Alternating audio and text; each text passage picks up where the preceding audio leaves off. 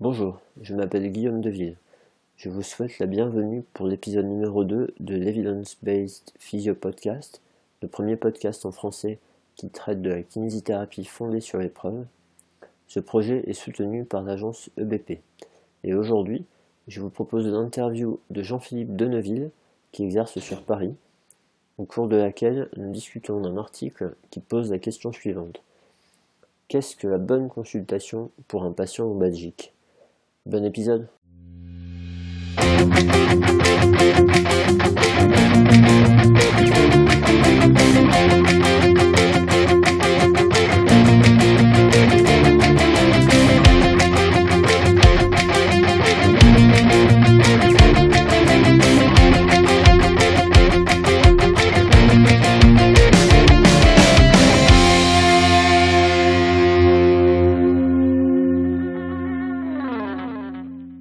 Bonjour à tous, euh, donc euh, j'ai la chance de pouvoir discuter aujourd'hui avec euh, Jean-Philippe Deneville d'un article qu'il a choisi.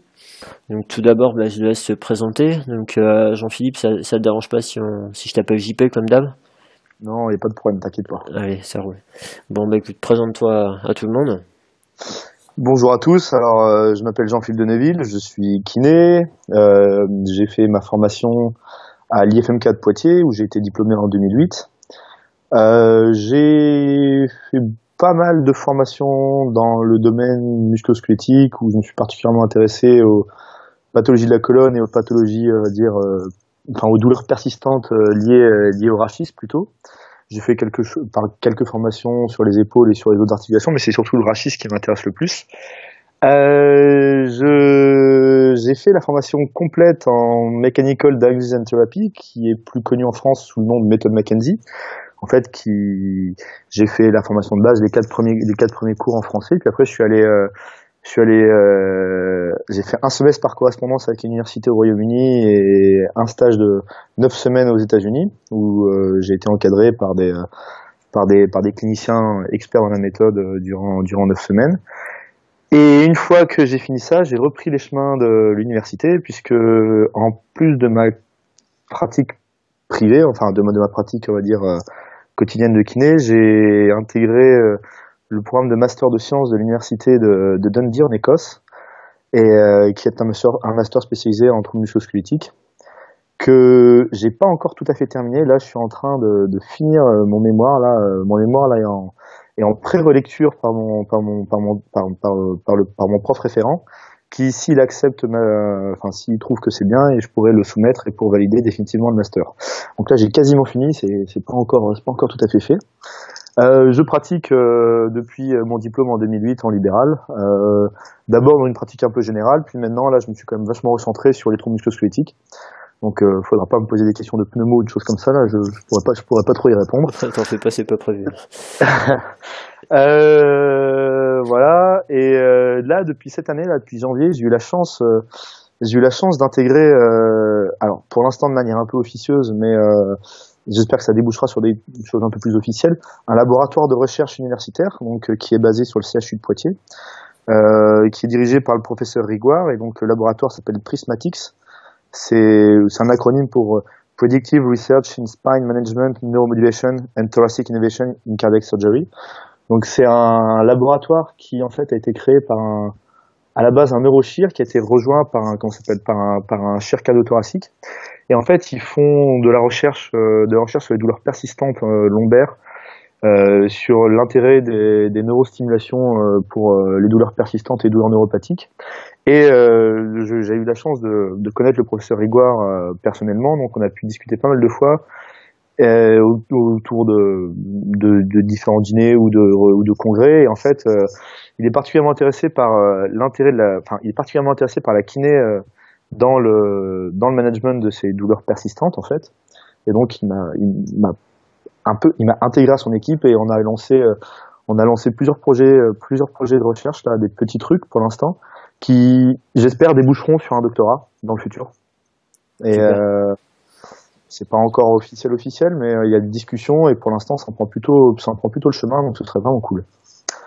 Donc euh, voilà. Et sinon, on sinon j'enseigne aussi, euh, j'enseigne aussi en IFMK. Donc là, pour l'instant, à l'IFMK de Dijon, je fais faire des, interventions pour Elton Mackenzie. Mhm.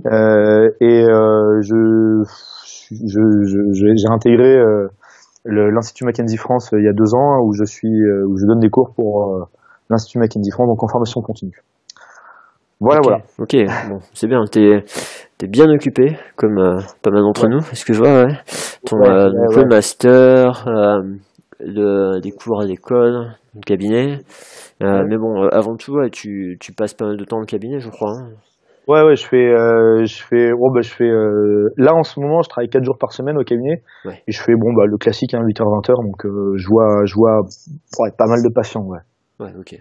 Donc un, clinicien avant tout et intéressé par la recherche avec le master qui va pas tarder à se terminer. Un projet vraiment vraiment intéressant pour le futur de notre profession, pour ton doctorat. Si on peut euh, commencer à développer la, recherche clinique en France en, kinésithérapie, ce serait vraiment génial. Et, euh, et, voilà. Et puis après, bon, bah, ton futur par rapport à l'Institut Mackenzie. Super. Bon, alors aujourd'hui, euh, moi je t'avais demandé de, de, me trouver un petit article sympa, et tu m'as déniché un article qui, j'avoue, j'ai beaucoup aimé. Alors je vais me tenter le titre Bon, je vais y aller en français. Donc, euh, je mettrai le, titre en, anglais dans les commentaires du, euh, du podcast. Donc, euh, quelle est la bonne consultation pour les problèmes de dos?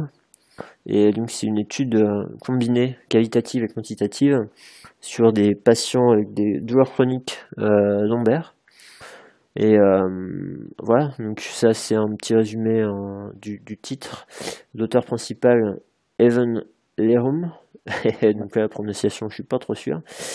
Et, euh, et donc c'est une équipe de Norvège qui a publié cette étude. Très bien. Euh, qui a été publiée en 2007, 2006 pardon, dans le journal Réhabilitation et Médecine. Ok, super. Alors pourquoi est-ce que tu as choisi cet article? Alors, pour plusieurs raisons. Euh, disons que déjà, c'était euh, ça, c'est un article que j'avais découvert quand j'ai fait euh, le, le, diplôme Mackenzie là, quand j'ai quand j'ai fait mon semestre avec l'université au Royaume-Uni. Mhm. ils nous avaient demandé de lire, de lire ces, enfin, on avait toute une série d'articles à lire par semaine et on devait faire des résumés, des résumés régulièrement. On était évalué sur ça. Et cet article-là, il faisait partie du corpus qu'on devait lire et je l'avais trouvé particulièrement intéressant. Il intervenait lors d'une semaine qu'on a vue sur la communication et l'interaction avec les patients. Et euh, je l'ai trouvé particulièrement intéressant parce qu'il mettait vraiment en avant le côté euh, interaction et, communication qu'on pouvait avoir euh, avec les patients et surtout le côté, on va dire, ce que les anglo-saxons appellent les consultations patient-centrées, c'est-à-dire euh, où le thérapeute va vraiment rentrer dans euh, tout le côté, on va dire, plus psycho-comportemental du, du patient quel impact la lombalgie peut avoir sur sa vie, sur sa qualité de vie, comment est-ce que le patient le perçoit, comment est-ce que le patient s'adapte par rapport à ça, etc., etc. Et donc, à l'époque, j'avais pas forcément beaucoup de, de connaissances là-dedans, c'était un peu nouveau, et j'avais trouvé ça particulièrement intéressant et assez, euh, assez frappant comment, euh, comment ma pratique ne correspondait pas du tout à ce que les patients attendaient d'une bonne consultation. Donc, euh, ça m'avait un peu, un peu, un peu chahuté à l'époque, et donc ça m'avait forcément obligé à remettre en question pas mal de, de choses dans ma pratique et qui m'avait un peu ouais, guidé, euh, guidé là-dedans. Donc j'avais trouvé, j'ai, cet article m'avait marqué à l'époque. Donc c'est sans doute pour ça que j'ai, pensé en premier. En deux, c'est en deuxième raison, c'est aussi parce que plus je discute avec les gens, que ce soit euh, lors de, de, cours, lors de conférences, lors de soirées ou lors de, de discussions sur les réseaux sociaux, l'evidence-based practice a, a une, une, la manière dont, voit, dont les gens voient ce, ce, ce, courant de ce courant de pensée dans le dans le dans le traitement dans le, dans le traitement des patients, ils le voient de manière clairement erronée en fait. Beaucoup de gens interprètent mal ce que ce que c'est et pensent que l'evidence-based practice c'est uniquement l'application stricto sensu des protocoles de recherche qui ont été testés euh, dans des grandes études randomisées ou dans des, des, des, des revues systématiques et que bon bah les patients c'est des statistiques enfin les patients sont réduits à des statistiques ils doivent faire ci ça pour entrer dans, dans les statistiques. Or clairement euh, non l'évidence best practice c'est clairement pas ça. Il y a vraiment tout un pan euh, tout un, un, des trois piliers fondateurs de l'évidence based qui est euh, qui est les attentes et les interactions entre patients et praticiens quoi les attentes du patient qu'est-ce que le patient peut attendre de son du praticien quel qu'est-ce qu'il veut de la consultation, etc., etc., qui sont des choses qui sont importantes, qui font partie des principes fondateurs de l'evidence-based. Et surtout, euh, bah, c'est que quand on s'intéresse un peu à la littérature scientifique qu'on a sur ces sujets-là, on se rend compte que c'est pas une part négligeable dans le soin des patients, quoi. Donc voilà, c'est un peu pour ces deux raisons-là que j'ai choisi, euh, j'ai choisi cet article-là. Ok, super. Ouais, effectivement, euh, cette histoire de pratique fondée sur épreuve, là, c'est souvent mal interprété. Et euh, récemment, il y a eu un, un article qui est, qui est, sorti, là, qui a une espèce de mise à jour sur euh, les concepts ouais. d'evidence-based medicine, qui a été publié par Benjamin Et en co-auteur, il y a Gordon euh, Guyatt, qui est euh, le premier qui a utilisé euh, le terme evidence-based medicine. Et effectivement, il rappelle bien que le premier principe, c'est ben, qu'il y a différents niveaux de preuves en, recherche et par rapport à l'évaluation de la pratique médicale. Et donc, l'idée, c'est de se baser d'abord sur le niveau de preuve disponible le plus élevé. Donc, se baser sur les meilleures données disponibles euh, ensuite, euh, le deuxième principe qui est rappelé, ils ont un petit peu modifié par rapport aux trois piliers initiaux, mais le deuxième pratique, principe, pardon, c'est euh, qu'en fait, bon, on est, on est dans un paradigme de rechercher qu'est-ce qui est vrai, quelle est la vérité objective en fait. Et on va voir, ça c'est plutôt un paradigme euh, quantitatif plus que qualitatif, mais euh, on, va, on, va, reparler de tout ça juste après. Hein. Et en fait, l'idée, voilà, c'est que on, on, on, a plus facilement accès, on se rapproche plus de la vérité si on évalue l'ensemble des données disponibles. Et euh, donc ça, ça, ça a provoqué l'avènement de tout ce qui est revue systématique. Pas seulement prendre en compte les, les, données disponibles qui vont dans le sens bah, de ce qu'on pense, de ce qu'on veut mettre en avant, mais d'essayer d'évaluer de façon systématique euh, ce qu'il y a là dehors. Et euh, la troisième chose, troisième principe, c'est que les données de la science sont nécessaires, mais elles ne sont pas suffisantes pour la prise de décision clinique. En effet, et il faut bien considérer que le clinicien, il doit prendre en compte le contexte, et surtout les valeurs et les préférences du patient en face de lui.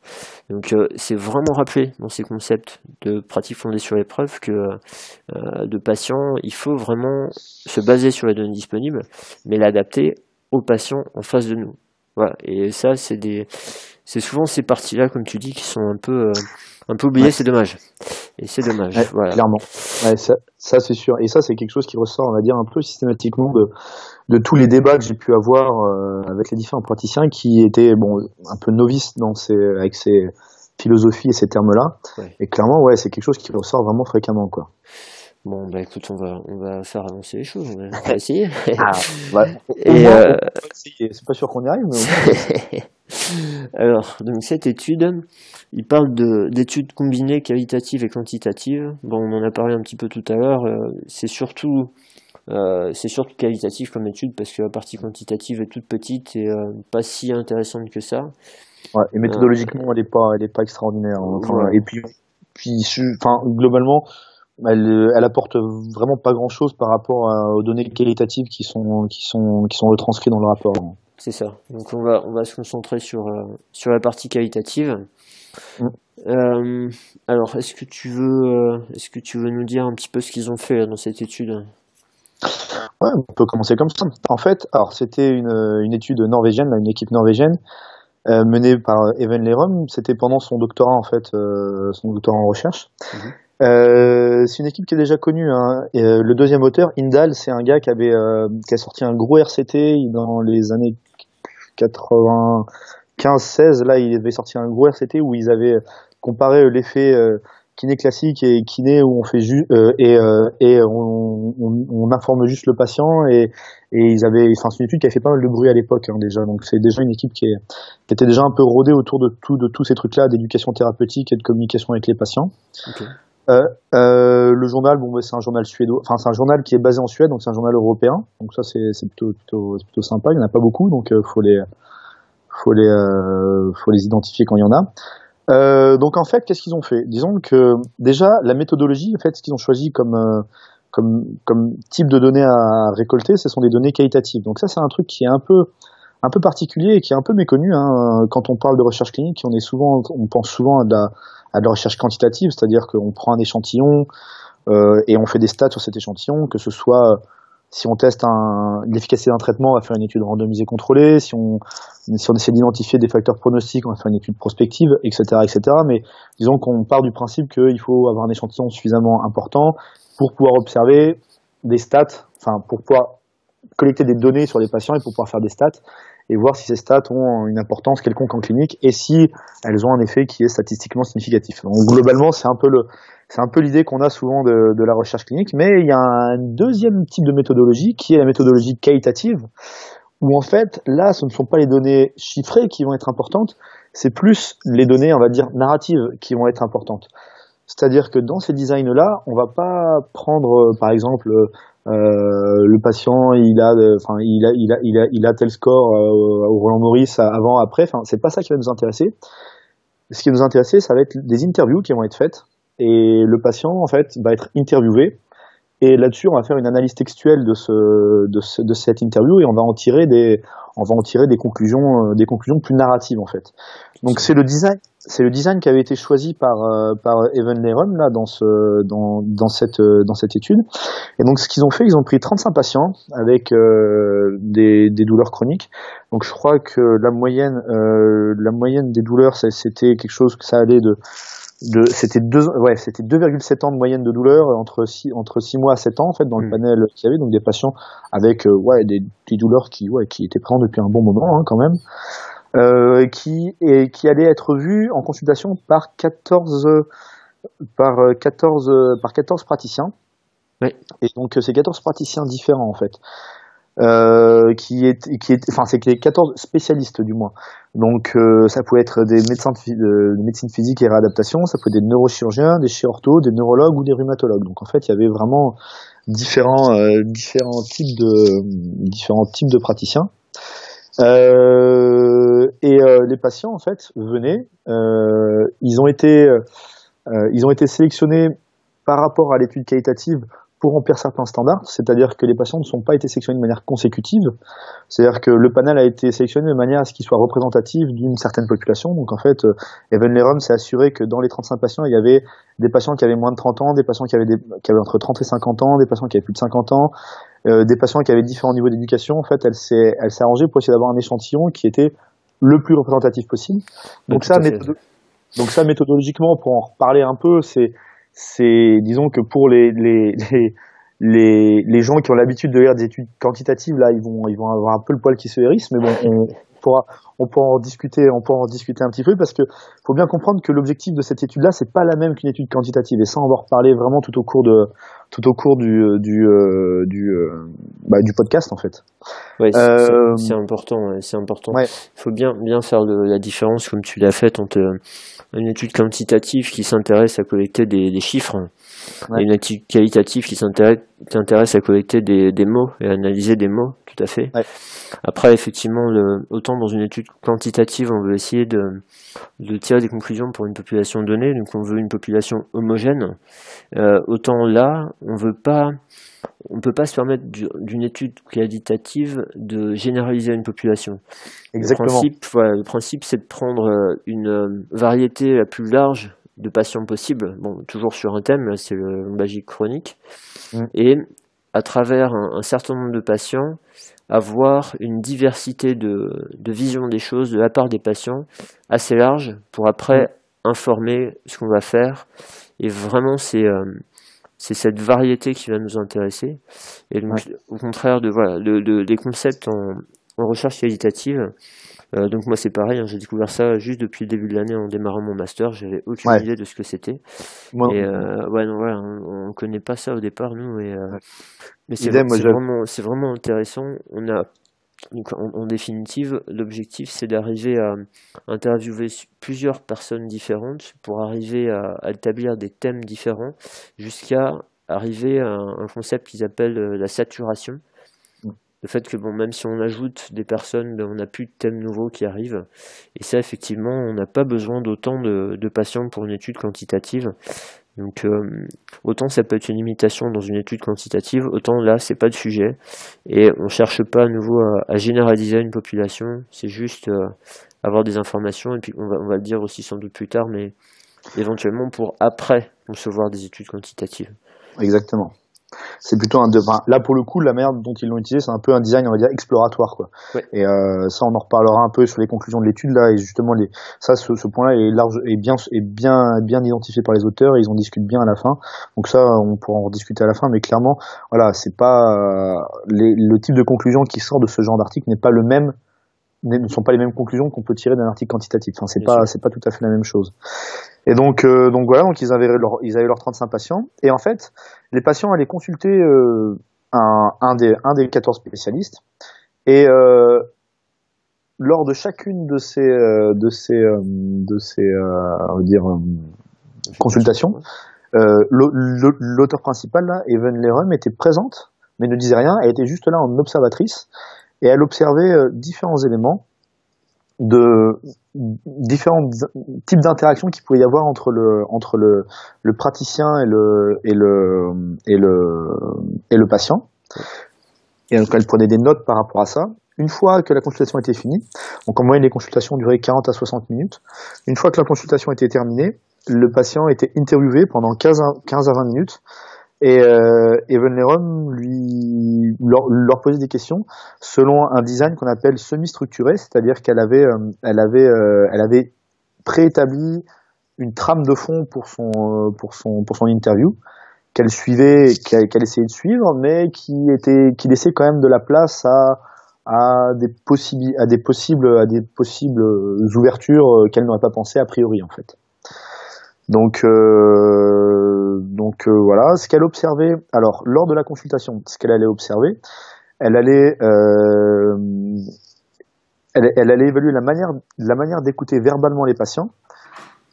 Donc, la manière dont les praticiens écoutaient les patients. Donc, euh, et ça, elle était à la recherche de signes verbaux, on va dire.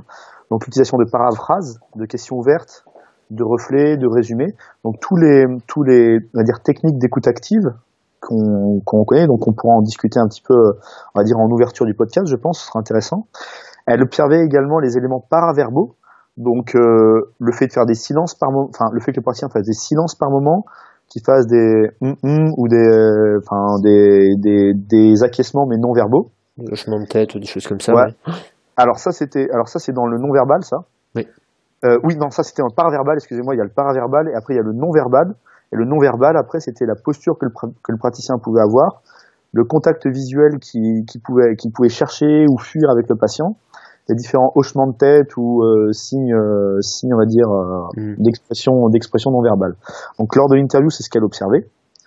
Et à la fin, lors de, lors de l'interview semi-structurée, donc, elle, euh, elle posait différentes questions aux patients. Et donc, la première question, c'était, que pensez-vous de la consultation en termes de l'examen clinique, comme, comment est-ce que, qu'est-ce que vous en avez pensé, les informations que vous avez reçues sur le, sur ce qui vous fait mal et le diagnostic possible, les traitements médicaux et, enfin, le, qu'est-ce que vous pensez des traitements médicaux et sur ce que vous pouvez faire pour aller mieux, le modèle explicatif utilisé par le, par le, par le praticien, sur le fait d'être rassuré et sur l'association possible entre l'adaptation face à la lombalgie et la qualité de vie. Donc ça, c'est un truc un peu, un peu particulier. Pareil, on pourra en reparler un petit peu après. Donc ça, c'était le premier, le premier versant là, de, de l'interview semi-structurée. Deuxième versant, c'était évaluer votre degré de satisfaction avec la consultation sur une échelle de 0 à 10. Et troisièmement, de manière générale, que pensez-vous que soient les meilleures caractéristiques de ce que l'on appelle une bonne consultation pour le dos? Donc elle posait de manière ouverte au patient, elle lui demandait qu'est-ce que vous, vous estimez être bien, enfin, qu'est-ce que vous aimeriez avoir dans une consultation quand, vous allez voir un praticien pour votre dos? En gros, voilà, c'était un peu le, le, le, le design de son interview semi-structurée. Et donc, en fait, euh, elle a obtenu, elle avait des notes de la consultation, elle avait des notes de, de son interview. Malheureusement, elle n'a pas pu filmer les, les patients. Ça, ça aurait été, ça aurait été un peu plus intéressant, je pense, les filmer ou les, ou les enregistrer parce que la plupart des patients ont refusé. Donc au final, au final, elle a, elle a abandonné cette idée-là, puisque normalement, dans les designs qualitatifs, quand on veut augmenter un peu la, la qu'on s'appelle la, la, la qualité de la de, de l'étude, le fait de le filmer, ça permet d'avoir deux praticiens qui vont faire en fait l'analyse textuelle derrière. Et donc là, pour le coup, elle a été toute seule à pouvoir faire l'analyse textuelle, puisqu'il n'y a que elle qui était présente aux deux, aux deux consultations et que ça n'a pas été filmé. Euh, puis en fait, euh, les données ont été analysées, euh, on va dire, de manière textuelle. Donc, c'est une technique particulière pour les études qualitatives qui a été décrite, euh, décrite par différents auteurs. Et donc, elle a, utilisé des méthodes qui ont été bien décrites et bien et bien et déjà bien bien étudiées. Et euh, donc la méthode en fait pour pour entre guillemets analyser faire cette analyse textuelle du test en fait elle passe par quatre étapes. La première, c'est qu'il faut coder les données narratives en grands concepts. C'est-à-dire qu'on va réunir les, les, des morceaux de, de, de, en grandes idées qui vont correspondre, par exemple, donc là, il y a un moment où le patient il a discuté de l'examen clinique, donc ça, ça rentre dans, dans, la, dans la catégorie examen clinique. Le patient qui veut être pris au sérieux, donc ça, hop, ça, ça rentre dans la catégorie de, de être pris au sérieux. Et donc elle va, elle va vraiment euh, coder en fait son, son, son, son interview de cette manière-là et la restructurer justement de cette, de cette, de cette manière-là. Donc, elle avait déjà identifié a priori six, euh, six, six concepts qu'elle avait déjà, qu'elle a décrit ci-dessus. Donc, il y avait l'examen clinique, les informations reçues, le traitement médical et sur ce que le patient peut faire pour aller mieux, le modèle explicatif, être rassuré et l'association possible entre l'adaptation et euh, la qualité de vie. Et les patients lui en avaient donné, en fait, via la dernière question, là, de manière générale, que pensez-vous que soit les meilleures caractéristiques que de ce qu'on appelle une bonne consultation pour le les patients lui donné quatre autres pistes. En fait, il y avait être pris au sérieux, l'interaction patient-centrée, donc en fait que le praticien s'intéresse aux attentes et aux valeurs du patient, avoir des explications sur les tests réalisés et des feedbacks positifs sur les tests, et l'organisation et la structure de la consultation en fait. Donc elle avait ces dix, on va dire ces dix grands concepts et elle a euh, organiser euh, les interviews qu'elle avait qu'elle avait reçues dans ces dix concepts en fait. C'est ça. Et donc ouais, donc comme tu disais, il y a un truc qui est vraiment important à prendre en compte, c'est qu'au départ, ça paraît quand on connaît pas cette approche qualitative, ça paraît un petit peu euh, partir dans tous les sens, mais en fait non non, comme tu disais, ah c'est structuré, c'est des choses bien établies, euh, mmh. des choses faites de façon très très scientifique et et très systématique souvent. Et là, là, ce qui est, ce qui est surprenant, alors bon, moi mes connaissances en, qualitatif sont quand même relativement limitées, mais euh, dans ce que j'ai vu, il y a, y a un espèce de débat entre le fait de euh, tu sais, de d'essayer de, laisser les, les concepts ou les thèmes euh, ressortir des données, donc vraiment d'analyser les données plusieurs fois et de les laisser émerger des données. Et euh, le fait, c'est un espèce de continuum entre euh, t'attends le plus possible que ça sorte des données et un autre où tu commences à définir tes thèmes assez assez tôt en fait avant. Et là donc ouais je, je je n'avais pas vu encore d'études où euh, il y avait euh, l'auteur qui définissait comme ça des, des thèmes a priori et bon et après qui rajoutait en fonction de mais je pense je pense quand même qu'effectivement pour arriver à, structurer ton, ton interview au départ euh, c'est plus facile quand même ouais, ouais. Ah, bah c'est ça le problème en fait. Moi, alors je sais que moi les études qualitatives, j'ai découvert ça, mais pas pareil que toi, hein, c'était pendant le master. En fait, et tu, tu, fais, enfin, je pense que nos deux masters doivent se ressembler un petit peu, étant donné qu'on fait tous les deux un master, euh, enfin, qu'on a fait des masters avec le Royaume-Uni. Mais euh, je sais que moi, j'ai vraiment découvert cette méthodologie qualitative là dans le dans mon module de recherche avec le master. Ça. Et, euh, et en fait, euh, j'ai vraiment découvert ça et j'ai trouvé ça super intéressant parce qu'il y a plein de, il y a, il y a plein de, bah, c'est toutes les études, enfin, c'est tous les pans, tous les pans de, on va dire plus sociaux, plus psychosociaux qui utilisent, enfin ces pans de recherche psychosociaux qui utilisent ce type de design et il y a des choses qui sont vraiment intéressantes. Et le problème, c'est que voilà, quand on laisse parler les gens, ça peut vite, euh, enfin, ça peut, ça peut être très structuré, comme ça peut être très, très, très, très désorganisé. Donc en fait, on peut avoir un peu un truc à double tranchant, quoi. Donc euh, l'idée de du, du design semi-structuré, c'est d'avoir quand même d'essayer que ça diverge pas trop, mais sans pour autant on va dire trop fermer le trop fermer le débat puisque c'est toujours toujours le même truc. Hein. Si on ferme les questions, euh, bah on passe à côté de choses qui sont importantes pour le patient. Mais si on ouvre trop, par contre, euh, bah voilà, hein, on, va, on, va, se retrouver avec une quantité de données analysées qui va être assez importante. Et, de, et dans l'eau, il y en aura pas mal qui seront bah, pas forcément très utile quoi. Donc euh, on est toujours dans ce dans ce débat là hein. c'est trop en équilibre. Et c'est vraiment c'est vraiment un travail euh, qui, est, titanesque en fait parce que effectivement ah quand il réanalyse les données il les il les analyse il les réanalyse il les remélange etc ah avec des processus très très établis mais euh, c'est c'est un, un, travail énorme en fait. Un et, surtout ce qui ce qui est vraiment vraiment un peu surprenant, parce que je sais que nous nous avait fait faire des trucs un peu comme ça là pendant le pendant le master, c'est que le avec les données avec les avec, avec les données on va dire plus numériques et statistiques, bon voilà, on applique des formules mathématiques. C'est pas, enfin, faut quand même avoir, faut avoir deux trois notions de, de, de, mathématiques, mais globalement, si on n'a pas de notion de mathématiques, on va avoir un statisticien et voilà, globalement, on va avoir des choses qui sont relativement euh, très carrées qui ressortent. Dans l'analyse textuelle, en fait, euh, c'est plus à quelque chose, ça ressemble beaucoup plus à à du littéraire, quoi, plus qu'à vraiment du euh, du, du, du mathématique avec du du 1 plus 1 égale du quoi c'est pas tout à fait la même chose et donc c'est un peu c'est un peu déroutant au début quand même hein, mais par contre le processus est est assez long et assez structuré. Il faut euh, et il faut euh, bah euh, il faut que ce soit systématique et que ce soit et que ça, et que ça suive les les les on va dire les designs qui ont déjà été mis en place quoi. Ouais ouais. Ok. Bon, bah écoute, parfait. Euh, alors, qu'est-ce que... Dérivé, on a dérivé un petit peu là.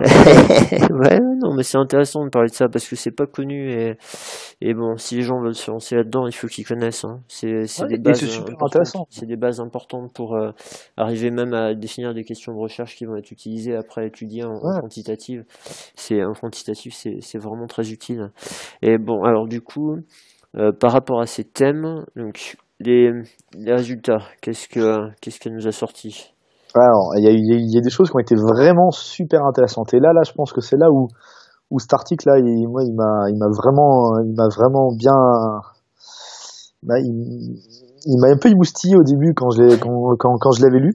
C'est qu'il y a c'est qu'il y, a des choses assez nettes qui ressortent. Hein. En fait, les euh, les patients, en fait, il, il, y a il y a quand même un certain nombre de patients. Donc il y en avait trois là sur les 35 qui qui étaient notés qui était anxieux à l'idée que le doc ne trouve rien à l'examen clinique et que et qu'il soit pris pour des hypochondriaques. Donc en fait, il y a un peu une forme d'anxiété dans quand le patient vient vous consulter sur euh, est-ce que je vais pas passer pour un cinglé? Est-ce que est-ce que est-ce qu'il va vraiment me croire? Est-ce que et ça ça ça c'était juste des données qui allaient qui, qui avaient à voir avec l'examen clinique. Et on, va voir après quand on va parler un peu de, du thème euh, être pris au sérieux, c'est quelque chose qui ressort de manière assez forte hein, pour les patients. Ah oui, ça et, et, ça revient de manière, euh, de manière hyper forte et de manière. Euh, et je sais qu'à la fin, là, il avait fait un top, un top 5 là, des, de, de, des, éléments d'une bonne consultation pour le dos. Et elle les avait classés par ordre d'apparition, d'insistance du patient, et ouais, par, par, par fréquence d'apparition et par insistance du patient sur ces points-là. Et en numéro 1, devant tout le reste, c'est être pris au sérieux, quoi. Et il y a ça. Et ça, c'est quelque chose qui est assez surprenant. Tu te dis quand même que des patients qui viennent te voir et qui viennent te consulter, en fait, euh, la première chose qu'ils attendent, c'est d'être pris au sérieux, quoi. Donc, ça veut dire que, ça veut dire que, entre guillemets, il y a peut-être, enfin, c'est des patients qui sont chroniques, donc on peut, on peut suspecter qu'ils ont eu euh, pas mal de consultations. Ben, ça veut peut-être dire qu'ils ont déjà été pas pris au sérieux, ben, un paquet de fois, quoi. Donc c'est euh, c'est quand même quelque chose moi qui m'a qui m'a un peu euh, qui m'a un peu surpris quand j'ai vu ça. Je pensais pas que ce soit ça qui sortirait en premier. Oui, ça, ça traduit le, sentiment sans doute de ne pas être écouté ou de pas être bah, de pas être cru, hein, tout simplement. Ouais, voilà, c'est ça. Hein. Déjà, déjà peut-être de pas être écouté en, termes de, de communication par les. Effectivement, au niveau au niveau des, des praticiens de santé, on n'est pas formé à communiquer avec nos patients, donc euh, on fait sans doute des erreurs sur ce sur ce sujet-là, c'est sûr. Et, euh, et euh, bon, après, c'est sans doute, c'est sans, c'est sans doute des erreurs involontaires, mais bon, faut savoir que ah les patients, clairement, euh, clairement, ils attendent. Ouais, ils ont, ils ont peur d'être pris pour des hypochondriaques, quoi. Et c'est quelque chose qui ressort. Bon, c'est 3 sur 35, c'est pas non plus tous les patients, mais c'est quand même quelque chose qui ressort, quoi. C'est pas, c'est pas, c'est pas non plus euh, anecdotique, quoi. Euh, sinon, au niveau de, l'historique des examens cliniques, la plupart des patients pensaient que c'était bien fait. Donc, les examens cliniques suivent à peu près le même, euh, le même, euh, la même structure.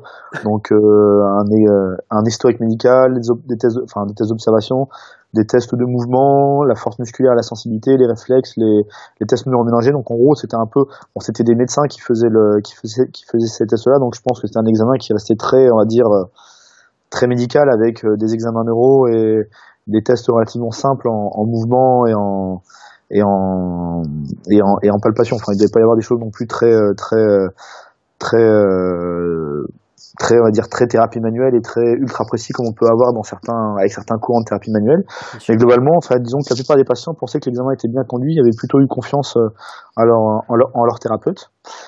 Euh, il y a, un truc moi que j'ai trouvé, euh, j'ai trouvé rigolo, intéressant, c'est euh, ce que certains patients reportaient, c'est le problème de, de la douleur à la palpation, quoi. Ouais. ils attachaient vachement d'importance à ça. Et ça, c'est et, et, ça, ça m'a surpris aussi. Disons que le fait, euh, le fait, parce que justement dans le design, dans le design qualitatif, en face des grands, en face des grands concepts, l'auteur mettait des citations de patients en fait. Et ce qui ressortait plusieurs fois, c'est le, le praticien a pu trouver l'endroit exact où j'avais mal en appuyant dessus. Euh, et ça, c'était quelque chose qui avait l'air d'être euh, d'être assez marquant pour les patients. quoi. C'était assez euh, assez surprenant. la validation, la validation, ouais. De, voilà, vous avez mal ici, donc j'appuie dessus. Et, ça, c'est puissant de, de reconnaître. les patients, souvent, ils nous montrent, ils nous disent regardez, c'est là, ils appuient dessus. Il faut pas hésiter à. Moi, je suis un des premiers à pas trop mettre mes mains, mais il faut pas ben hésiter à dire voilà, je, je vois que c'est là, je vois que je sens que vous avez mal là. Bon, même si on sent pas, hein, mais d'un point de vue validation par rapport à ce que tu disais tout à l'heure, hein, c'est, effectivement, c'est euh, du point de vue des patients, c'est vraiment vraiment important. Et, euh, ouais. et tu sais, par rapport aussi, euh, il y, a, y, a, y a quatre patients qui ont vu le même médecin. Et trois d'entre eux ont dit que en fait, ils ont fait mal. Quoi. ils ont fait mal. Donc ça c'est important aussi à prendre en compte. Hein. C'est bien de, de, valider la douleur du patient, mais il euh, faut y aller mollo parce qu'après on peut on peut vite se griller en termes de en termes de confiance du patient. C'est important. je sais que ouais moi pareil. Enfin je suis un peu comme toi. Hein, la palpation j'utilise enfin de manière on va dire diagnostique j'utilise quasiment pas. Enfin c'est c'est rarissime que j'utilise ça. Par contre je sais que maintenant je suis enfin alors il y a une époque où j'utilisais pas du tout. Maintenant, par contre, je l'utilise, on va dire, de manière, euh, on va dire, pour créer l'alliance thérapeutique plutôt que pour me donner des informations, on va dire, euh, diagnostiques ou, ou, ou cliniques, quoi. Enfin, je, c'est juste pour ce côté, bah, le patient, il est, il, quand on appuie à l'endroit où il a mal et qu'on trouve exactement là où il a mal, il est tout content et on a, à ses yeux, on a, on a l'air d'être quelqu'un qui s'y connaît. Donc, euh, donc pour créer, pour créer cette alliance thérapeutique, on va dire, moi, ça, ça me dérange absolument pas de le faire, quoi. Hein. Euh, par contre, par contre, euh, c'est pas parce que j'ai l'impression de sentir que c'est plus dur, que c'est plus mou, que si, que ça. Enfin, tout ça là, j'utilise pas du tout quoi. Enfin, c'est c'est juste, on va dire, un outil de bah de d'alliance thérapeutique point quoi. C'est ça, c'est ça. Ok. Euh, euh, un truc qui était super intéressant et qui apparaissait pas. Euh, alors ça, c'est le deuxième thème en fait.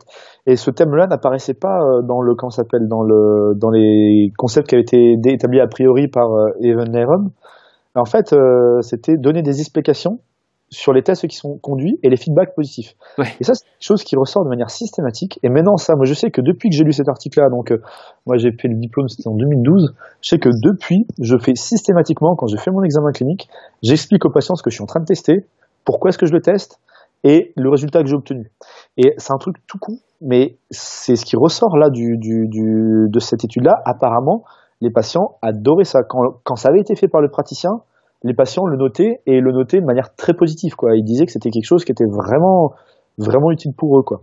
Et donc ne pas hésiter à leur expliquer. Bon ben voilà, on va tester euh, quand on fait un, je sais pas moi, quand on fait un test, euh, un dernier examen neuro. Bon, on va voir comment comment comment vos nerfs conduisent l'information au niveau de vos muscles, comment ça fonctionne.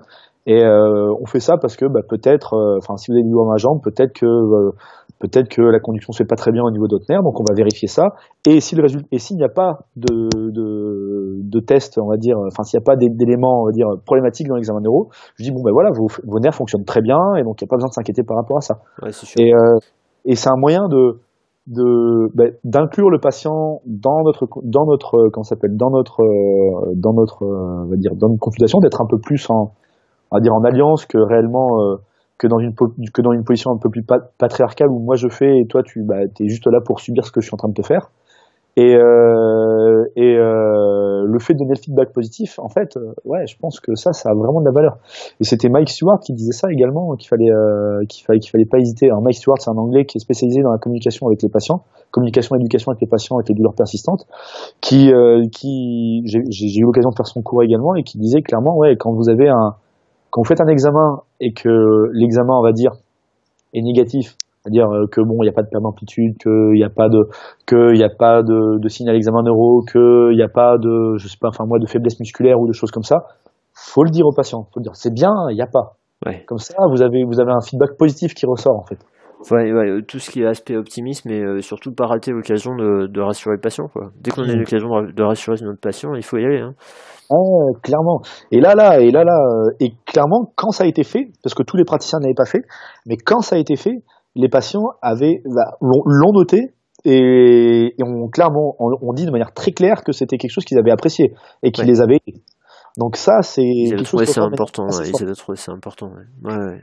Donc ça c'est quelque chose qui ressort de manière assez forte et donc ça faut vraiment pas hésiter quoi. Il y a, ils avaient la moindre occasion d'avoir un, truc optimiste, pas allez-y parce que généralement bah, vous serez sans doute déjà le premier à le faire parce que parce que globalement les patients qui ont une douleur persistante, euh, à part leur dire ce qui va pas, on leur dit rarement ce qui va.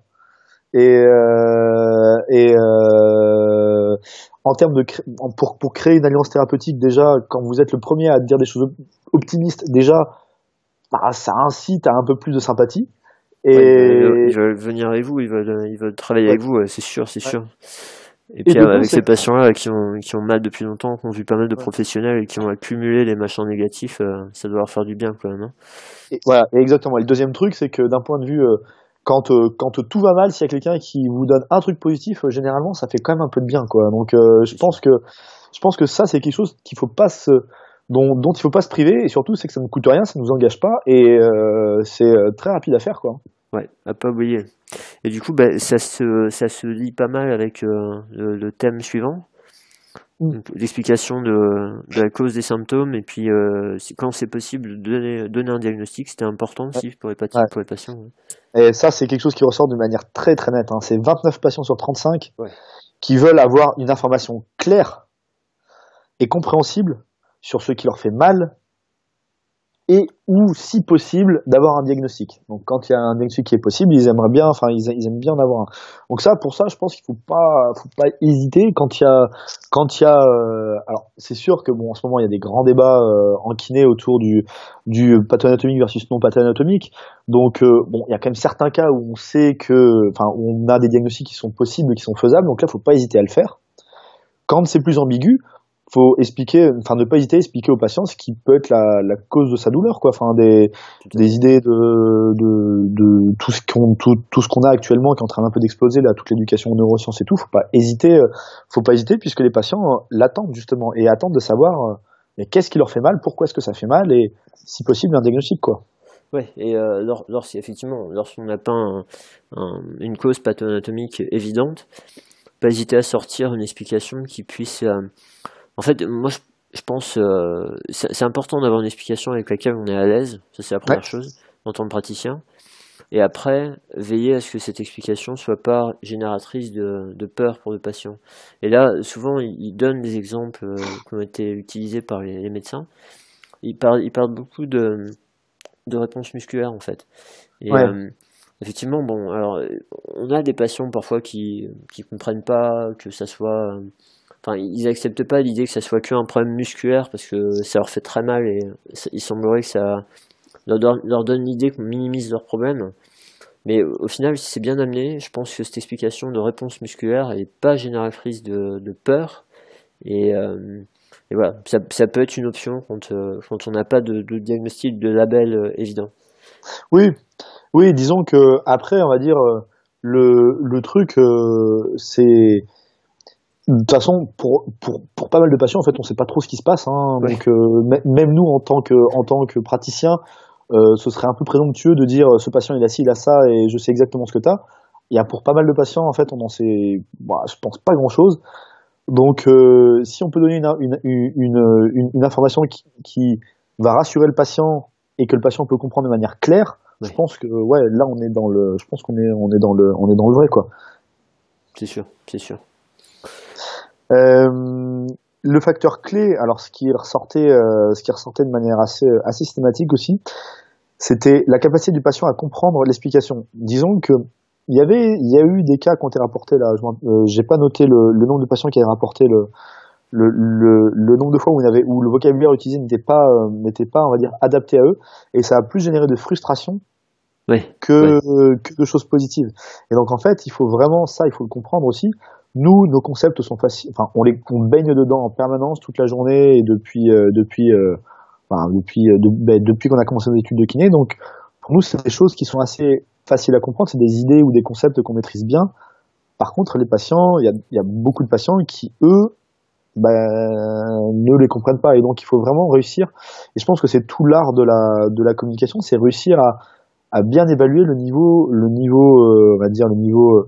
Euh, alors, il n'y a, y a, pas que le niveau intellectuel, mais il y a le, de le. Niveau de, de, compréhension, de culture, enfin, ben, de compréhension en général, on va dire, parce que ça, ça, ça, ça regroupe tout, quoi. Ça regroupe le niveau, enfin, le niveau professionnel, le niveau d'études, etc., etc. Donc, le niveau de compréhension du patient qu'on a en face de nous, pour réussir à transmettre, euh, ben, à conceptualiser l'information d'une manière à ce que le patient puisse la comprendre et pas hésiter. Alors là après ça c'est des, des choses qui viennent un peu de ma pratique, mais ne pas hésiter euh, bah, quand j'ai un quand j'ai un touille en face de moi que je soigne un, un médecin, euh, là j'emploie du vocabulaire médical. Ouais, parce que sûr. je sais que là c'est une chose qu'il va comprendre. Sûr. Quand j'ai euh, quand j'ai un garagiste, peut-être que je ferai des explications plus mécanistes que que que si j'ai enfin je je sais pas après que un sportif avec qui je vais parler de crampes ou de choses comme ça. Enfin, disons qu'il faut vraiment pas hésiter à, à vraiment euh, utiliser du, du, un niveau de vocabulaire et un, on va dire un, un, un glossaire qui, qui que, le, que le patient peut comprendre et des concepts que le patient peut comprendre. Et pour ça, le patient dans la consultation, il donne plein de choses. Donc, faut pas hésiter à, faut pas hésiter à réutiliser les mots que le patient euh, que le patient a déjà employé avec vous, quoi. Oui, ça c'est ça c'est important. Il y, a, il y a des personnes qui parlent, ils parlent de ce concept-là, ils appellent ça la, ma la malédiction du savoir. En ouais. fait, c'est le fait de savoir quelque chose tellement bien, d'avoir tellement intégré qu'on ouais. considère que tout le monde le sait et on oublie de de l'expliquer en fait. Et, euh, et ce qui est important aussi par rapport à ce point, c'est que euh, bah, quelque part à un moment donné, il faut essayer de demander au patient qu'est-ce qu'il a compris, avoir un retour du patient parce que parfois on a une explication qui nous paraît très claire et euh, la seule manière de savoir si le patient a pigé, c'est de lui demander, ben, par exemple, quand vous allez rentrer chez vous, dès que vous allez voir un, un, de vos proches, si je suis un de vos proches et que je vous demande qu'est-ce qui t'a expliqué le kiné, ouais. allez-y, qu'est-ce que qu'est-ce que vous voulez expliquer Et d'avoir un retour comme ça, ça peut être ça peut être très très utile. Ouais. Et ça, par, par, rapport à par rapport à ce thème-là, là, euh, il y a un truc qui m'a surpris, moi, c'est ils ont adoré en fait que les explications s'appuient sur. Euh... Ouais. Alors déjà l'examen physique, bon, bah, effectivement, faire un lien entre qu'est-ce qu'on a trouvé dans l'examen et ce que vous ressentez, ça c'est super important. Ouais. Mais ils parlent de l'imagerie aussi. Hein. Les patients, ils sont vraiment attachés à l'imagerie, quoi. Ouais, donc ça, faut. Ouais, avant, alors pour en venir, pour rebondir un peu sur, sur ce que tu disais, avant moi l'imagerie j'utilisais, enfin il y a eu toute une période où en fait euh, je, je regardais même pas les examens d'imagerie du patient. Ouais, moi aussi. et, et j'étais là non mais ça c'est nul, enfin ça on s'en fout. Et en fait maintenant si je les regarde et euh, je et je prends le temps de les regarder et je les regarde correctement. Mais là encore une fois c'est comme pour la palpation, je vais pas utiliser ça comme quelque chose qui va me alors non.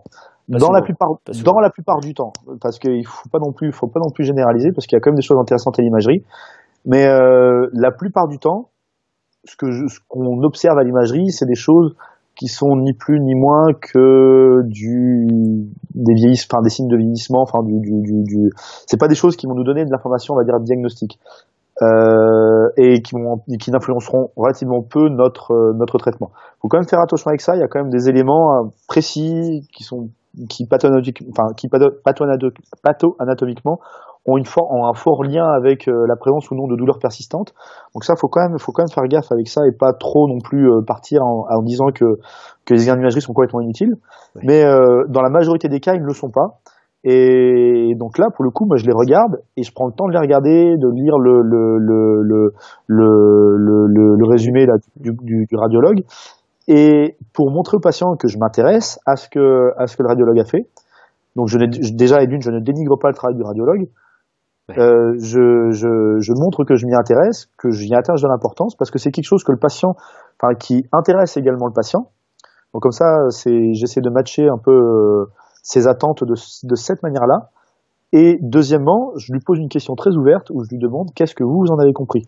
Et on va explorer un peu ce que le, ce que le, ce que le patient il a compris du, du, du compte rendu du radiologue. Et c'est quelque chose qui est assez intéressant. Là, on dérive un petit peu du, du, du schéma de l'étude, mais on reste un peu dans cette idée de, de, de consultation patient centrée et d'aller explorer un peu les, les, les, les on va dire les, les, les croyances, les, les, enfin, les valeurs du patient. Oui, voilà, les notions, ouais, tout à fait, les, les, notions qui sont importantes pour lui, donc les, les ça reste du patient. A, pour, rebondir, pour rebondir un peu à ce que tu disais également euh, tout à l'heure, la, sur le fait d'évaluer ce que le patient, euh, ce que le patient a compris. Ça, c'est quelque chose qui est aussi également capital. Donc là, pareil, on est un peu en dehors de cette étude, mais euh, clairement, enfin, le coup du, euh, du demander à, expliquer à un proche, ça c'est sympa. Ce que je fais, ce que j'ai tendance à faire moi en, pratique, c'est j'inverse les rôles à la fin de la séance. Je lui, je lui demande, bon, ben moi je suis le kiné, moi je suis le patient, maintenant c'est vous le kiné, vous allez me dire ce que je dois faire. Et, et, et comme ça, c'est un moyen de, de vérifier ce que le patient il a compris euh, est-ce qu'il est sûr de, de, de faire, euh, enfin, est-ce qu'il a bien compris ce que vous l'expliquez Est-ce qu'il a bien compris le programme d'exercice? Vous lui demandez de vous montrer les exercices, euh, vous lui demandez de, de, vous donner, de vous redonner les explications, euh, et comme ça vous vérifiez bien correctement ce que vous avez, euh, ce que vous avez, euh, ce que vous avez dit au patient, est-ce que le patient en a compris Ça c'est la première chose. Et la deuxième chose, c'est qu'on sait maintenant en pédagogie, dans la pédagogie de l'adulte et dans les neurosciences de la pédagogie, on sait que le cerveau humain, il intègre mieux l'information s'il est évalué en fait. Et donc c'est une autre manière d'implanter de manière durable les, les, les, bah, ce que vous avez raconté au patient en fait. Donc ça c'est pareil, c'est des choses qui sont, qui sont vraiment qui sont à pas négliger, à utiliser quoi. Et c'est un truc tout con. Hein. À la fin de la séance, vous demandez au patient, bon, on échange de rôle, et maintenant vous m'expliquez. Et euh, c'est tout bête. Hein. C'est, ça prend deux minutes, trois minutes. En plus, les patients ils adorent ça, les petits jeux de rôle, les trucs comme ça. Ça, ça, ça passe généralement bien. Et je pense que ça a, ça, a, ça a un effet non négligeable, je pense. Ah oui, non, c'est sûr. Ça implique et euh, effectivement, on peut pas, on peut pas savoir si une personne a, compris ou appris euh, ce, qu'on, ce qu'on lui a donné comme info tant qu'on n'a pas évalué. Hein. Donc, euh, Ouais, vraiment, vraiment important. Ok. Euh, alors, prochain point. Prochain et, Alors, et il y avait un dernier truc aussi. Ah, ouais, alors, ça, je sais pas si on en a parlé. Ouais, les patients, ils semblaient. Euh, ils semblaient euh, ah, ouais, on a, tu as dit tout à l'heure qu'ils attachaient de l'importance aux, examens d'imagerie, mais ils utilisaient aussi de l'importance au modèle plastique enfin, et, au, et, au, et, au, poster que le, que le, que le praticien peut utiliser. Donc, le fait d'avoir une fiche plastifiée sur laquelle vous expliquez, enfin, vous avez, vous avez un, on va dire, une répétition de ce que vous êtes en train d'expliquer, mais de, mais de manière, on va dire, euh, présente physiquement, ouais, bah, apparemment ça a l'air de bien fonctionner. Ou alors euh, le fait d'avoir un petit modèle, alors je sais pas si c'est si à un moment ils expliquaient euh, un modèle de, pas s'ils ont expliqué le modèle discal ou autre chose, mais avoir un modèle plastique pour montrer comment ça bouge, etc. Apparemment ça a l'air de, de plutôt plaire aux patients. Donc bon, ça, j'ai tendance, moi, les modèles plastiques, j'en utilise pas. Poster, j'en utilise, mais modèles modèles plastiques, j'en utilise pas. Apparemment, c'est quelque chose que les, que les patients aiment bien. Donc, ouais, toujours quelque chose de visuel. ouais, et puis de, de, de comprendre ce qui leur arrive, de valider, de, de, de, ramener à quelque chose de concret. Hein. Je pense que des examens d'imagerie, ça rapporte ça. ouais. Et après, euh, après, si c'est des posters, des choses qui existent indépendamment du thérapeute, c'est comme, euh, c'est comme des vidéos sur Internet. En fait, on n'est pas, en tant que thérapeute, ça peut être un bon outil parce qu'on n'est pas les seuls à le dire. Ouais, exactement. Il y a une espèce de validation de la communauté scientifique et, euh, et ça, ouais, ça, ça, ça peut être, ça peut être D'ailleurs, D'ailleurs, c'est quelque chose qui ressortait un peu dans, dans, dans, les autres dans les autres résultats, là, le fait d'avoir euh, des informations qui ne divergent pas de ce que de ce qu'on dit d'autres thérapeutes. Bon, ça, on va on va on va y revenir quand on va passer les différents différents groupes, enfin les différents concepts, mais on en reparlera aussi à, à ce moment-là. Euh, il y avait euh, le, troisième gros concept là, c'était rassurer, donner un pronostic favorable si c'était possible. Donc ça, pareil, c'était c'était pas des, je crois que c'était pas euh, ah non si si si, c'était dans les dans les dans les dans les trucs dans les concepts qui avaient été définis a priori. Ouais. Et donc la principale crainte pour 27 des patients, donc c'est une énorme majorité, c'était d'avoir une pathologie sérieuse. Et donc, en tête de liste, c'était le cancer et le risque de finir dans un fauteuil roulant lié à des paralysies euh, nerveuses, comme ça touchait le dos, etc. Donc, en fait, euh, clairement, ça aussi, c'est quelque chose qui prend pas de temps à faire avec un patient. Quand vous avez, et ça, je sais que maintenant je le fais, et ça, c'est une des raisons pour lesquelles je regarde les examens d'imagerie, c'est que à la fin, quand on a regardé les examens d'imagerie, le patient, je lui dis, bah, maintenant on sait que vous n'avez pas de cancer, que vous n'avez pas de fracture, que vous n'avez pas d'infection, que vous n'avez rien qui risque de vous, de, de vous rendre paralysé, etc. Donc ça, c'est le point positif. Et là, on revient un peu à ce qu'on disait sur l'examen physique, c'est que dès qu'on a une occasion de faire un truc positif, on y va, on n'hésite pas, quoi. Il faut y aller, quoi. Et donc là, là, euh, et, c'est que là, c'est 27 sur 35, c'est quand même une immense majorité qui ont, euh, qui sont très anxieux à cette idée-là, quoi. Et donc, euh, bah, il faut pas hésiter, là, ça prend deux, ça prend, ça prend même pas 30 secondes à faire. Et ça, faut pas hésiter à le faire également, quoi. Ouais, super important effectivement. Hmm. Et, euh, et donc, encore une fois, le, cette, euh, cette réassurance a été obtenue lorsque le docteur, enfin lorsque le praticien, il parlait de, il, il, il, il, en, il en parlait de manière claire et explicite au patient. Quoi. Donc en fait, c'est pas c'est pas dire ouais bon à l'examen d'imagerie c'est bon vous avez rien. Non, c'est on voit à l'examen d'imagerie qu'il n'y a pas de tumeur, il n'y a pas de fracture, il n'y a pas de cancer, il n'y a pas de risque de paralysie, etc., etc. Il faut le, le dire de manière explicite et que le patient l'entende de manière explicite qu'il n'y a rien de grave, quoi. Oui, et même ils avaient effectivement, et même euh, par rapport à la citation qu'ils utilisent là, ils avaient même un peu plus loin en disant que euh, votre pronostic est bon et euh, il y a de bonnes chances que dans quelques mois vous soyez déjà nettement mieux ou même que vous ayez plus mal. Donc ouais, il y, a, cette deuxième étape en, en plus, ouais. Ouais pas hésiter de ouais parce que Mike euh, j'étais avec Mike Stewart aussi la, semaine dernière et comme il dit on est des vendeurs d'espoir hein. il faut redonner de l'espoir à nos patients. Souvent ils viennent on leur a pris euh, plus ils ont vu de eu d'examens et parfois vu de professionnels de santé et plus on a plus on leur a pris de l'espoir et ils arrivent ils sont désespérés et faut faut leur redonner de l'espoir quoi.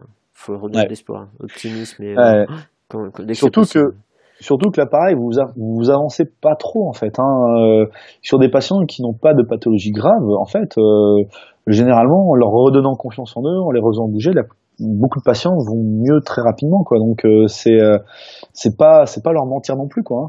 Ah oui, tout à fait, tout à fait.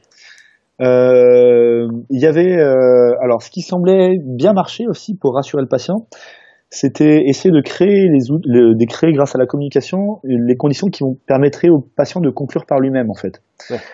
Et euh, quand en fait la conclusion venait du patient, ça avait l'air d'avoir plus d'impact que quand c'était le praticien qui lui énumérait la liste des pathologies qu'il n'avait pas. Et donc en fait, euh, ça peut être là pareil, ça peut être avec euh, les examens d'imagerie, on peut poser la question est-ce que vous pensez que vous avez quelque chose de grave? Et après montrer des imagerie, discuter avec lui pour que le patient il conclue par lui-même que bon bah ouais en fait non j'ai pas tous ces trucs là je les ai pas quoi. Et euh, là ça avait l'air d'avoir plus de poids en fait quand euh, c'était fait de cette manière là. Ouais. Euh, ouais. effectivement, ça peut être quelque chose d'assez simple à mettre en place en pratique. Hein. Discuter des choses et à la fin de la discussion dire bah maintenant qu'est-ce que vous en pensez quoi. Oui, voilà, c'est juste, juste utiliser, utiliser les questions ouvertes, c'est quelque chose qui, ouais, qui est, c'est un outil qui est très utile. Hein. Ouais. Euh, donc là, c'était dans ce thème-là qu'il ressortait l'importance d'avoir que les informations reçues par le patient ne soient pas en total désaccord avec ce que le patient avait déjà reçu comme information. Donc c'était là que que le que, ce, que cette idée-là ressortait. C'est dans ce thème-là que cette idée ressortait. Donc euh, encore une fois, même si on n'est absolument pas d'accord avec ce qu'a raconté le médecin, le radiologue, le chirurgien, etc., etc., faut faire gaffe à pas attaquer de manière frontale ce qu'a dit euh, ce qu'a dit ce praticien. C'est le meilleur moyen de faire monter de la résistance chez le patient en fait. Faut c'est pas facile, je le conçois, que des moments on voit des rapports qui sont pas super bien, qui sont pas, euh, enfin, qui, qui, quelqu'un n'est absolument pas d'accord. Pour et pour le coup, bah, il faut prendre sur soi, essayer de, d'en discuter et de, et de trouver le moyen d'édulcorer un peu ça pour que ça ressemble un peu à ce, enfin, pas pour que ça ressemble à ce que vous dites, mais euh, de l'atténuer de manière beaucoup moins frontale et, que ce soit pas que le patient ne ressente pas qu'il y a un énorme désaccord entre les deux praticiens quoi. Ouais, ouais, ouais important. important. Un patient qui veut être rassuré, si plus il a de discours contradictoires et plus il est perdu et plus il se dit en fait personne sait ce que j'ai quoi. Bah, exactement. Mm. Et donc euh, là pour le coup c'est bien d'être euh, bah ça demande du tact, ça demande euh, un peu d'expérience aussi, hein, et, beaucoup de, et beaucoup de patience aussi par moment, hein, parce que quand bon, on lit des, quand on lit pour la pour la cinquième fois dans la journée euh, des comptes rendus qui sont pas assez assez mauvais, quoi. Hein, euh, faut réussir à prendre sur soi et et pas et pas traiter celui qui a fait le compte rendu de crétin fini et le et, le, et le et euh, Réussir à nuancer un peu ça, c'est pas facile, mais, mais, ça se fait. Là, c'est dur. En fait, en fait, le problème, c'est pas tant. Euh, bon, parfois, on a le droit de pas être d'accord, mais euh, le problème, c'est surtout les craintes que ça génère au patient, quoi. De se dire, mais bon sang, pourquoi il a été raconter ça? Parce que maintenant, il faut tout déconstruire. Le patient, il a la trouille. C'est surtout ça le problème. C'est pas, c'est pas tant le fait de pas être d'accord, c'est le fait de se dire, il lui a fait peur, il lui a mis une idée pas possible dans la tête, et maintenant, comment je fais avec ça, quoi? Ouais, exactement. Mm. Et ça, c'est pas facile. c'est clair, c'est clair. Et du coup, bah, effectivement, après, le thème suivant, euh, c'est à propos des problèmes psychologiques. Ouais. Donc en fait, ce qui ressortait, euh, c'est que dans, dans 25 consultations sur 35, les patients n'avaient pas ressenti l'intérêt du, du, du, doc, enfin du, du, du, du, praticien, sur l'importance, enfin le, ils avaient l'impression que le praticien ne s'était pas intéressé, enfin, ne s'était pas suffisamment intéressé à la manière dont le problème pouvait impacter la vie du patient et sa qualité de vie en fait. Et euh, ça, ça a été remarqué et, cité de manière très claire avec le patient. Donc en gros, euh, le praticien, enfin, la demande d'aide du patient n'était pas n'était pas forcément bien écoutée quoi dans la plupart des consultations. Et euh, il y a même quatre patients qui ont, qui ont alors par contre, il y a quatre patients qui ont été extrêmement frustrés d'avoir été catalogués comme uniquement comme étant uniquement psychosomatiques. Donc là aussi, je, je alors je j'étais pas dans les consultations, donc c'est difficile de c'est difficile de dire, mais est-ce que le praticien lui a clairement dit que c'était psychosomatique et psychologique et qu'il fallait euh, qu'il fallait juste qu'il fasse de la psy, ou est-ce que c'est ce que le patient a compris? C'est deux c'est deux choses différentes, mais en tout cas, il faut savoir que bah il y a un côté très très frustrant et très enfin ça peut facilement hérisser le poil au patient de d'entendre ouais non mais là euh, Enfin, c'est juste dans votre tête euh, maintenant, euh, il faut y aller quoi. Et on revient un peu à ce qui avait été expliqué au début. Euh, les patients, ils ont, ils veulent être pris au sérieux, ils ont peur d'être hypochondriaques et etc. Enfin, d'être pris pour des hypochondriaques, etc. Quoi. Donc sur ces thèmes-là, c'est quand même assez, assez délicat généralement. Hein. Il faut faire attention à, à ce qu'on dit, à la manière dont on le dit. Et faut pas dire qu'il enfin, il y a des gens chez qui la composante psycho, elle est très forte et majeure. Et ces patients-là, ils, ont, ils seront sans doute soulagés par des gens qui savent gérer ça mieux que nous kinés. On a des bases, mais on n'est pas non plus, c'est pas non plus notre métier. Mais par contre, c'est sacrément délicat à, à, aborder ces sujets-là. Il faut faire vachement gaffe à la manière dont on va aborder le patient, parce que c'est le meilleur moyen de le braquer, qu'il ne vienne plus vous voir, et qu'il aille voir un autre kiné, et qu'il perde son temps à aller voir des kinés, alors qu'il n'a pas besoin d'aller voir un kiné, qu'il a besoin d'aller voir un psy. Donc euh, c'est ça, faut faire vraiment gaffe à ça, quoi. Pas évident, pas évident. Et c'est encore les, cette étude qualitative est intéressante parce que ça nous donne euh, le point de vue des patients. Hein, et, et c'est vrai, vrai, que la limite entre euh, euh, plein de patients, la majorité des patients à 25 sur 35 disent que le médecin n'a pas pris en compte l'impact sur la vie du patient, etc. Donc cet aspect-là et quatre patients pour qui euh, ils ont senti que c'était euh, trop orienté là-dessus. Donc ça nous met une frontière qui est assez fine et il faut qu'on arrive à naviguer et pas tomber trop d'un côté ou de l'autre. C'est euh, c'est ce qui fait de notre métier un, un art à part entière, hein, c'est sûr. Ah ouais, ça je suis d'accord. et mais par contre voilà, enfin ça veut dire qu'il faut il faut quand même alors personnellement là pour c'est donc ça c'est ma pratique je me mets je fais un pas de côté encore à côté de l'étude. Personnellement ce que j'ai tendance à faire je demande au patient quels sont ses objectifs en quoi en quoi son problème impacte sa vie euh, j'essaie de poser j'essaie de poser trois deux trois questions ouvertes comme ça pour essayer de sonder un peu euh, bah, euh, quelle est sa demande d'aide pourquoi est-ce qu'il vient me voir enfin qu'est-ce qu'il a envie d'obtenir de la kiné et souvent, c'est en lien avec euh, bah, qu'est-ce qui vous gêne, quoi. Et donc, j'essaie de poser les deux et on voit si ça match un peu. Mais généralement, c'est c'est relativement c'est relativement similaire. Mais euh, c'est important de poser ces questions-là et les poser de manière ouverte. Il faut pas partir du de l'idée pré préconçue que les patients viennent voir parce qu'ils veulent avoir moins mal. Hein. C'est c'est pas toujours le cas. Hein. Donc, euh, faut c'est bien de c'est bien de poser ces questions-là, je trouve. Je sais pas ce que, tu en penses toi aussi, Guillaume. Oui, tout à fait, tout à fait. Non, tout à fait. De, de demander aux patients. Bah, on, a, on a toujours cette histoire de, de drapeau jaune là, où, euh, qui, qui, est mal comprise aussi. Souvent, euh, drapeau jaune, il y a des gens qui pensent que quand il y a des drapeaux jaunes, ça veut dire qu'il faut pas traiter. Mais euh, il faut pas se tromper, les gens. Tout le monde en a le drapeau ben jaune. oui, hein. si les gens ils ont pas de drapeau jaune, ils viennent pas au cabinet quoi. Ils viennent pas au cabinet, ils viennent parce qu'ils sont inquiets. Si on se fait mal, qu'on sait que ça va passer et qu'on sait que c'est pas grave, on va pas voir son médecin. Donc à un moment donné, euh, s'ils viennent nous voir, c'est qu'ils ont des drapeaux jaunes et il faut arriver à les, à les faire sortir. Effectivement, par des questions ouvertes, on peut les laisser exprimer ça. Il faut être naïf, nous, pas pas supposer a priori qu'il a ça ou ça comme problème. Rester ouvert et euh, là il va nous les sortir et ça, ça nous permet de mieux orienter notre prise en charge, de mieux orienter nos, nos objectifs de traitement et par rapport à l'alliance thérapeutique, c'est fantastique parce que on, va pouvoir arriver à, à, décider avec le patient de qu'est-ce qu'on va faire en premier, qu'est-ce qu'on va prioriser, comment on va progresser. Et on a des, on a des objectifs qui correspondent aux valeurs du patient. On y revient. Donc, euh, vraiment important, ouais. Ah, on est d'accord. c'est bien. alors, le, le, thème suivant, c'était qu'est-ce qui peut être fait? Et donc, euh, en fait, alors dans ce thème-là, les patients, ils semblent être intéressés par deux choses. Qu'est-ce que il ou elle pouvait faire et où chercher l'aide en fait. Ça, c'était vraiment c'est les choses que les patients veulent avoir. et euh, ils sont à la, en fait, en gros, ils sont à la recherche de solutions et de savoir qui peut lui donner la solution, en gros. Et euh, il y a 30 patients qui ont clairement exprimé la nécessité de savoir quel type d'activité ils pouvaient faire et lesquels ils devaient éviter ou diminuer pour améliorer la situation. Donc là encore, euh, on est, enfin, dans notre, enfin, je pense qu'on est clairement dans notre rôle quand on donne des conseils aux patients et quand on les oriente sur tel ou tel ou tel type d'activité. Et on a, je pense, un gros rôle à jouer là-dessus, quoi. Ah oui. Euh... c'est fréquent, hein, c'est fréquent, ça le patient. Ouais. Ça, ça Ah c'est oui. pas un truc surprenant par contre. Hein, Oui, non, qui non, non, non. Est-ce que je peux faire ça Est-ce que je peux Qu'est-ce qu'il faut que j'évite? On m'a dit qu'il fallait pas faire ça, etc. On a vraiment un rôle d'expert à jouer là, en, en l'occurrence. hein. Ouais.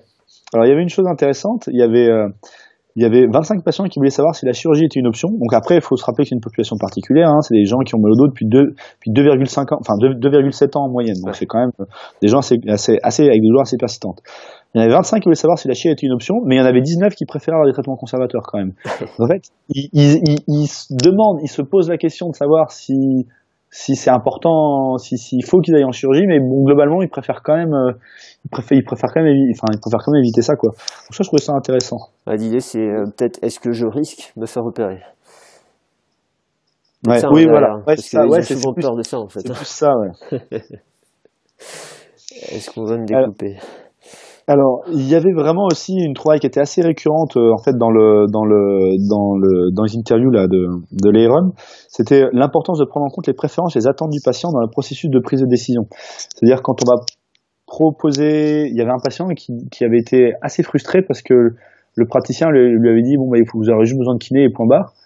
Et en interview derrière, le patient avait dit euh, ouais mais de la kiné j'en ai déjà fait, ça peut marcher, je vois pas pourquoi il m'a il m'a pas demandé il m'a pas demandé mon avis sur ça quoi.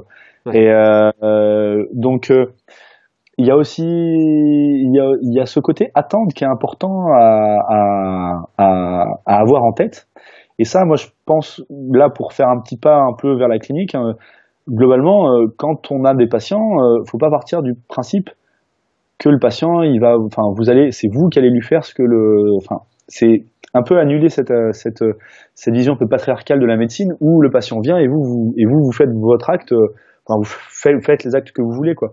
Il y a pas mal de patients, en fait, quand on leur pose la question et qu'on leur demande qu'est-ce que vous, vous pensez qu'il faut faire pour aller mieux, il y en a plein qui ont plein d'idées, qui ont plein d'idées intéressantes, hein, et qui ont déjà, alors, qui ont déjà, enfin, des idées intéressantes, mais il y en a qui ont des idées farfelues aussi, hein, faut, enfin, c'est, ça peut être un peu les deux, hein. Mais euh, disons que c'est intéressant de poser ces questions-là. Ça permet de voir ben, ce côté attente du patient. Qu'est-ce que qu'est-ce que lui s'attend à, à avoir et qu'est-ce qu'il pense qui peut l'aider. Et euh, ça, c'est intéressant, quoi. Et notamment parce que ce qui ressortait également de cette idée-là, c'était que si le doc s'était intéressé aux attentes, mais qu'il n'en a pas tenu compte dans le dans la prise de décision, là pour le coup, le patient était encore plus frustré. Donc en fait, quand vous avez un patient chez qui bah, mettons, vous savez que ce patient-là, il a, il a, on va dire, un nombre de douleurs chroniques, les douleurs avec des douleurs persistantes, une, hypersensibilité du système nerveux central. Vous savez que le patient, il a besoin d'avoir une, base d'éducation à la douleur et des exercices qui s'orientent plus sur une forme de thérapie cognitive. On va dire, grosso modo, enfin, le meilleur traitement que vous estimez pour ce patient-là, c'est ça. Mais que le patient, lui, vient vous voir pour avoir massage, massage chaleur physio. Et bah, si vous lui posez pas la question et que vous commencez à lui faire, à lui expliquer que son cerveau est sensibilisé, qu'il va falloir qu'il se penche régulièrement en avant, etc., etc. Le patient, il va, il va dire, mais mais qu'est-ce qu'il est en train de me faire là C'est pas, euh, c'est pas, enfin, c'est, pas ça. Enfin, c'est pas ça qu'on m'a dit qu'il fallait que je fasse. Ou c'est pas, c'est pas comme ça que je pense qu'il faut que je m'améliore. Tandis que si vous avez posé la question que le patient, vous avez, vous expliqué, voilà, euh, on a, euh, enfin, voilà, moi je veux massage chaleur physio, et que vous prenez le temps de lui expliquer, bon ben voilà, on sait que dans votre cas de figure, le problème que vous avez, la massage chaleur à physio ne seront pas le traitement qui aura le plus d'efficacité. Je peux vous proposer ce type de traitement-là et après, parce que il y y, y, a, plus de chances que ça fonctionne de cette manière-là. Et maintenant, est-ce que, qu'est-ce que vous en pensez Comment est-ce qu'on peut bah, s'adapter par rapport à ça? Et euh, généralement, quand on fait comme ça, ça passe nettement mieux. Et les patients qui deviennent résistants, qui ne veulent pas faire les exercices, qui sont un peu frustrés des séances, généralement tout ça, là, ça, ça descend quand même nettement, nettement plus rapidement, quoi. Il y a un problème de la compréhension, et puis là, là on revient. C'est vraiment ça, hein, l'idée de la pratique fondée sur l'épreuve, c'est euh, les, les... Parce qu'il y a des personnes qui pensent sur ce, ce point de vue euh, valeur du patient, que euh, en fait, si le patient il a une certaine attente, ben, c'est ça qu'il faut lui donner. Il y a, il y a des, Ouais. il y a des études qui montrent que voilà, que par rapport aux attentes du patient, si on lui fournit un, un, traitement auquel il croit le plus, a priori, on aura de meilleurs résultats. Il y a, il y a des choses là-dessus, mais il, il faut pas, il faut pas considérer comme ça. C'est, c'est comme tu dis, avoir une, une discussion pour se mettre d'accord. Et après, et après éventuellement, si, si on n'arrive pas à se mettre d'accord, ben, il faut rester honnête et, euh, et pas hésiter à, à, référer le patient ou à, à en Exactement. Indiquer, euh, voilà, moi je, moi, moi je suis le premier à, à pas masser mes patients. Je, pense que j'ai tort certaines fois. Je pense que ça m'apporterait euh, sur certains points de vue. Euh, mais bon, je suis allé un peu trop loin et je vais voir dans le futur comment je peux réintégrer mes, mains un peu plus dans ma pratique. Mais à un moment donné, si un patient il a vraiment cette attente forte que moi je l'expose, euh, pourquoi je, je, je ne valide pas ce, cette pratique-là par rapport à son cas, et que lui il veut vraiment ça et qu'on n'arrive pas à se mettre d'accord, euh, moi mon rôle c'est de lui dire, vous savez, comme je ne masse pas souvent et j'y crois pas, je préférais que vous ayez voir un confrère qui soit vraiment euh, habitué à le faire, Ouais. qui, est, euh, qui est vraiment de, de, de- une bonne euh, comment dire une bonne confiance dans ce traitement-là pour vous et ce sera beaucoup plus beaucoup plus utile pour vous et, et, et en général avec des patients comme ça on se quitte pas fâché quoi les, Ouais, les patients exactement. ils comprennent et, euh, et puis tout va bien Et souvent, ils reviennent après. oui Quand, ah oui, quand oui, ils se sont rendus compte que ça n'a pas marché, ils reviennent voir et vous disent bon bah j'ai réfléchi à ce que vous m'avez dit et peut-être que peut-être que ben, maintenant j'ai envie de tester. Et c'est tout. Et c'était que au moment où vous l'avez vu, le patient n'était pas prêt à ça. Vous lui avez ouvert une porte et une possibilité qu'il n'a pas saisi à l'heure actuelle, mais peut-être que le chemin faisant, le temps passant, et il va pas oublier ça, il va revenir. Donc en fait, voilà, faut, faut, faut. Moi, je trouve que ça c'est super. Ça, ça c'est un point qui est super, super important, les, les attentes du patient. Et euh, et, euh, et clairement, ouais, c'est c'est c'est un moyen de de bah, de diminuer la frustration qu'on peut avoir et les patients qui partent un peu en claquant la porte et en ou, ou en mettant des lapins euh, ou en mettant des lapins et ça. sans prévenir et, sans payer les, et sans payer les séances. c'est ça Je pense que je pense qu'il y a pas mal de patients qui, alors tous, enfin c'est pas que ça, mais une partie des patients qui qui qui ne vient pas au enfin qui, qui mettent des lapins et qui et qui partent sans trop donner de nouvelles. Je pense qu'il y en a une partie, c'est c'est à, c'est à cause de ça, ouais. Oui la confiance qu'ils ont dans, dans le traitement qu'on leur propose hein. et euh, souvent c'est qu'ils n'ont pas compris parce qu'on n'a pas pris le temps de leur expliquer correctement on n'a pas ouais c'est sûr c'est sûr ouais, souvent, souvent on se dit ouais il vient pas parce qu'il doit pas avoir tant mal que ça mais Ouais, peut-être que c'est peut-être que c'est aussi notre faute, hein. Pas, euh, Pas toujours ça, ouais. Ouais, ouais. Euh, alors, on en est où là quoi alors, on était, euh, on était les interactions et communication patient centrées. Centré, je sais pas. Ouais. Il y, Ouais. y avait l'his- l'histoire aussi du, du jargon. Bah, c'est toujours pareil, hein, le fait d'utiliser des mots Ouais. que le patient comprend, quoi. Oui, exactement. Ça, on était et ça, ça avait. En fait, on peut penser. Alors ça, ça je sais pas si c'était. Euh... Ouais, non, si c'était là-dedans. Ouais. Ouais, si, si, si, si. C'était là-dedans. L'utilisation d'un vocabulaire médical sophistiqué n'impressionne pas le patient. Au contraire, ça le frustre et ça l'irrite.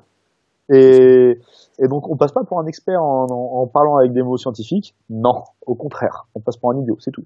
Et on, et on, et on frustre notre patient. Donc, euh, donc, euh, donc euh, là également, essayez. Alors, c'est ce qui est ce qui est intéressant. Enfin, moi, je pense, et ça, c'est mon avis. Encore une fois, là, on met un pas à côté. On se sert de l'article pour faire un pas vers la vers la pratique. C'est que et donc là, on est pile poil dans base. C'est ça qui est bien. Et euh, c'est vraiment d'avoir des métaphores qui correspondent à, à, à différents concepts, on va dire, euh, plus scientifiques et, et, euh, et, et médical, quoi. Et essayer d'avoir des différentes métaphores comme ça à utiliser pour que le patient puisse, puisse comprendre et utiliser ces métaphores plutôt que ce vocabulaire médical pour que le patient puisse comprendre, en fait. Et ça, je pense que c'est quelque chose qui est assez important. Ouais. Je sais pas si vous pouvez. Alors, une, une petite activité pour ceux qui vont écouter le podcast. La prochaine fois que que vous avez un patient qui qui a qui vous amène un examen d'IRM, vous lui demandez ce qu'il a compris de l'examen d'IRM.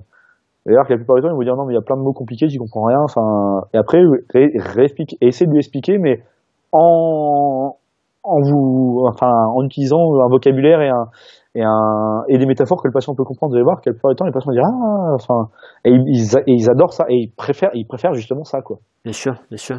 Bah, ils ont besoin de comprendre, hein, ça c'est sûr, et c'est des choses qui leur arrivent à eux, qui, leur, qui les inquiètent. Donc, euh, Et, et, et, et, euh, et d'un autre, et, euh, et en extrapolant un peu, on repense à soi-même.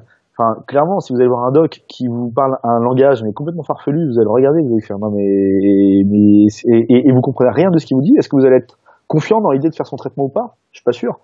Et on peut faire, ou vous pouvez aller voir, un, je sais pas moi, un, un, un, alors par exemple, vous allez, vous allez acheter, euh, vous allez acheter un, vous, vous essayez, tiens, on va, on va, on va utiliser encore des métaphores, mais c'est aussi d'un point de vue plus pédagogique.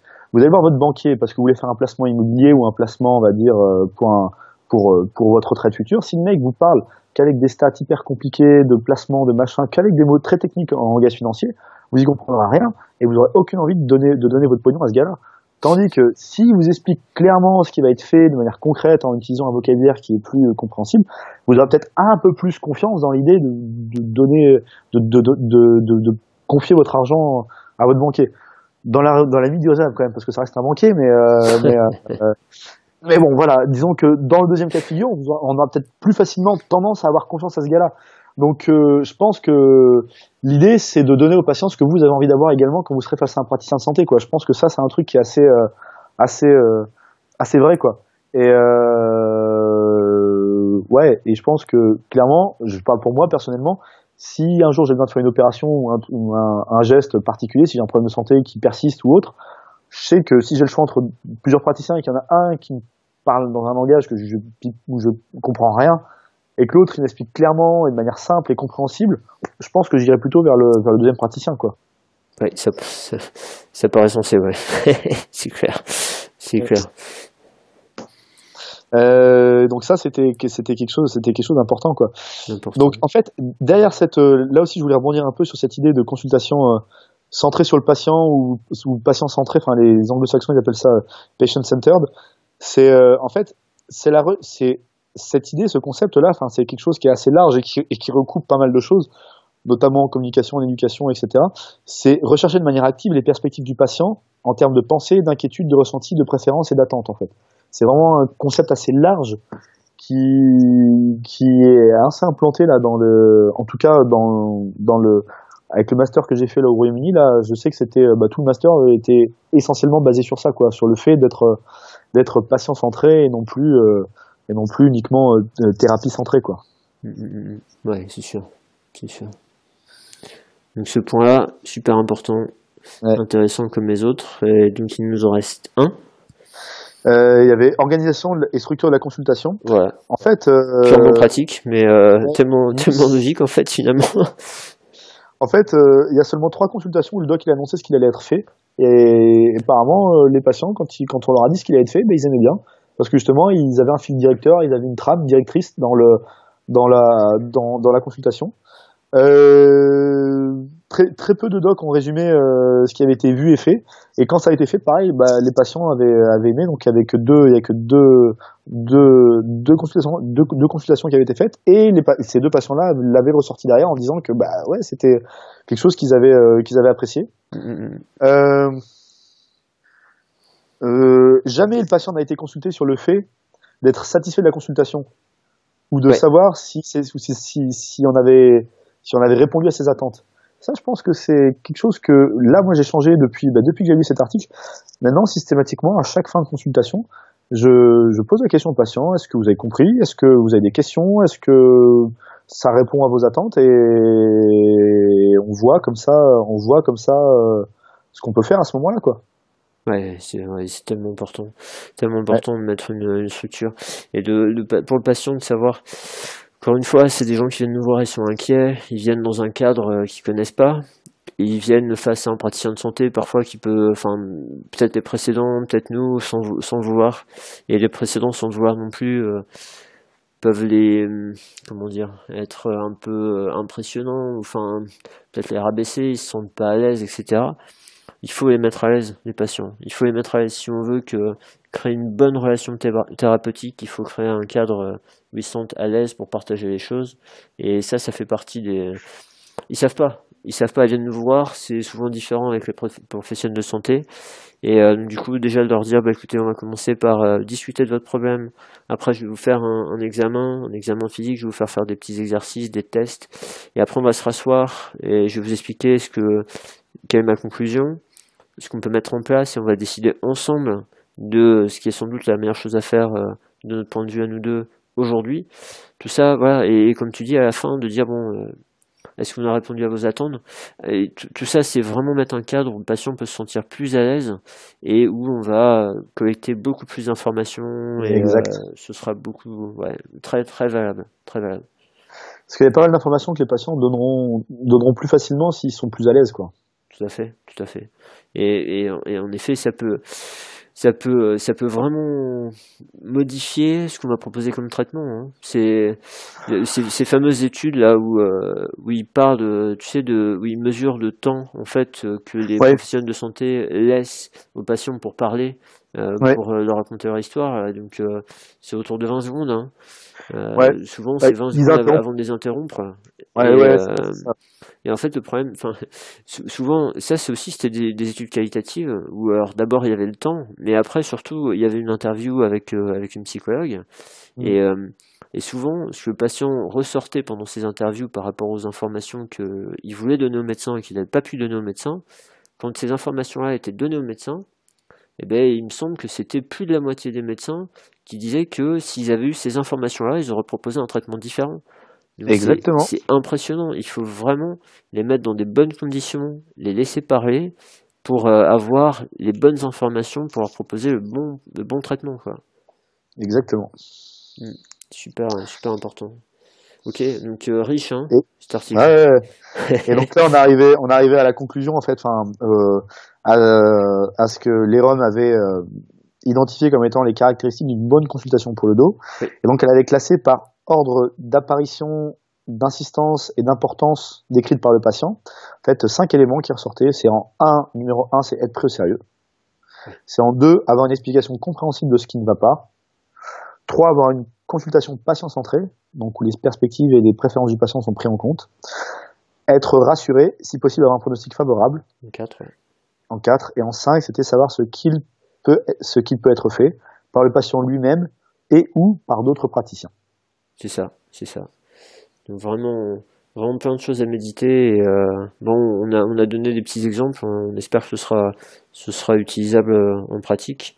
Mais euh, ouais, un article euh, très riche. Alors malheureusement, Ouais. il, il, il est pas en, en accès libre celui-là, si? Non, euh, je sais pas. Euh, je crois pas. J'irai semble. vérifier. S'il est en accès libre, je mettrai le, le lien pour euh, pouvoir le consulter. Pour le, pour le, pour le télécharger, ouais. Ouais. Et au pire, on fera une petite, je ferai un petit, une petite fiche avec les différents points, juste un, un petit résumé rapide. Je le mettrai à, à dispo. Ouais. Ouais, ça c'est le truc un peu, un, un peu pénible avec le, le côté, euh, le côté accès au, accès aux données de la science. Mais justement, Nicolas, on avait passé dans le, on avait parlé dans le podcast précédent. Ouais. Mais euh, le, c'est, euh, ouais. le fait que la, une partie de la- des, des connaissances soit privatisée, c'est, ça me pose moi aussi un certain, un certain problème. Ouais, c'est un peu, un peu triste, ouais. Ouais, effectivement. On sait pour aider les gens comme ça et Ouais. c'est un peu dommage, mais bon, le système est comme ça pour l'instant. Ouais. Et euh, bon, on essaye, on essaye de faire des, des petites choses chacun de notre côté pour arriver à, à diffuser les connaissances, quoi. Ouais. Librement. Ouais.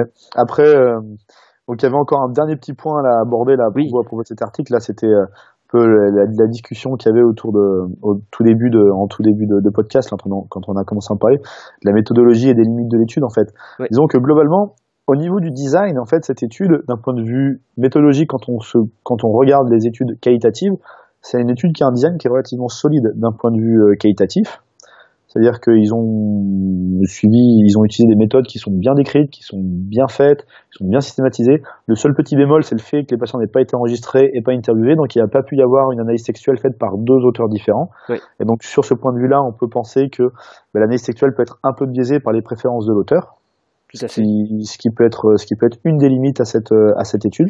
Alors, juste sur ce point, excuse-moi JP, je te coupe, mais euh, il y a, souci. il y a aussi, il y a aussi ce- cette idée-là avec euh, les concepts de les, les concepts. Comment est-ce qu'on accède à, à la connaissance, donc euh, tout ce qui est épistémologie.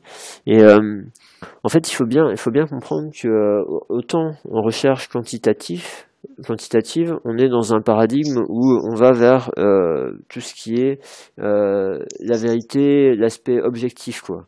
Donc, euh, on va, on va essayer de mettre en, de dénicher des éléments qui sont là et qui sont vrais, peu importe l'observateur.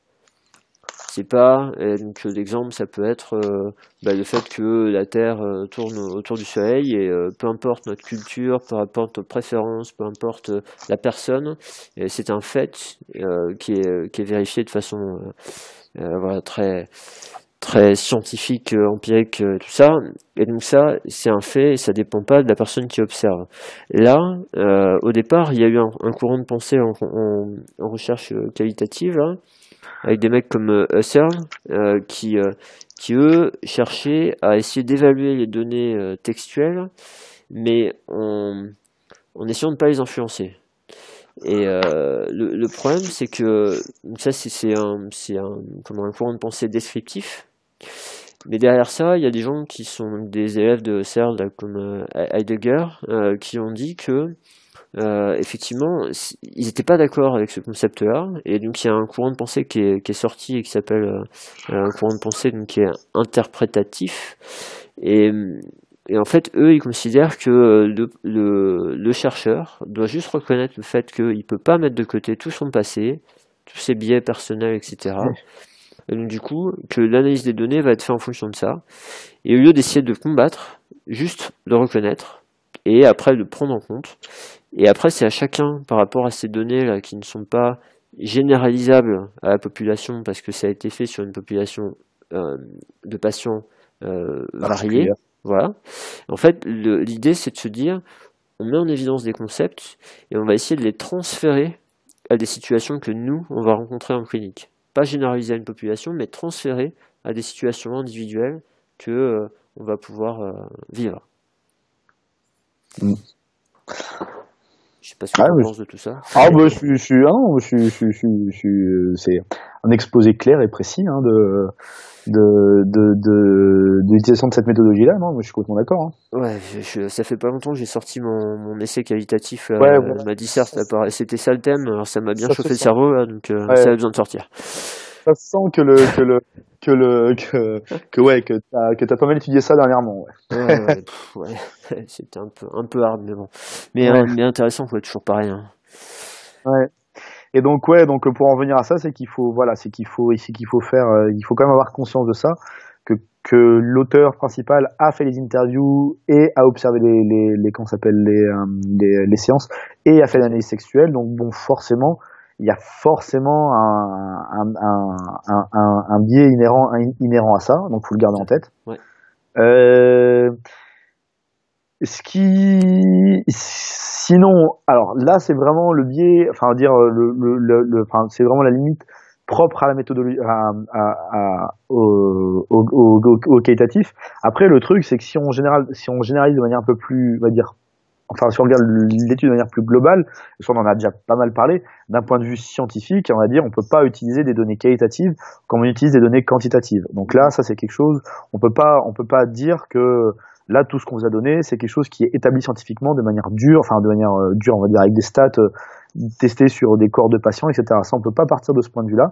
Par contre, ça donne pas mal de pistes en fait, et c'est ça qui est intéressant dans ces études qualitatives, c'est que là, et c'est ce que le, c'est ce que l'auteur euh, discute en fin de, en fin, de, en fin de, en fin d'article, explique clairement que ça peut être une base qui peut être à la fois clinique, c'est-à-dire que ça donne des pistes pour la pratique clinique, mais également ça donne une base pour de futures recherches plus quantitatives où pour le coup, les données qui ont été identifiées comme étant importantes pour les patients, les retester dans des, enfin, c'est-à-dire après les tester dans des cohortes plus prospectives avec un, un, design plus, plus quantitatif et voir l'impact, l'impact quantitatif que peut avoir, euh, enfin, l'impact plus statistique que peut avoir la prise en compte de ces, de ces, euh, de, de, de, ces infos qualitatives qui ont été identifiées euh, dans cette étude a priori, quoi.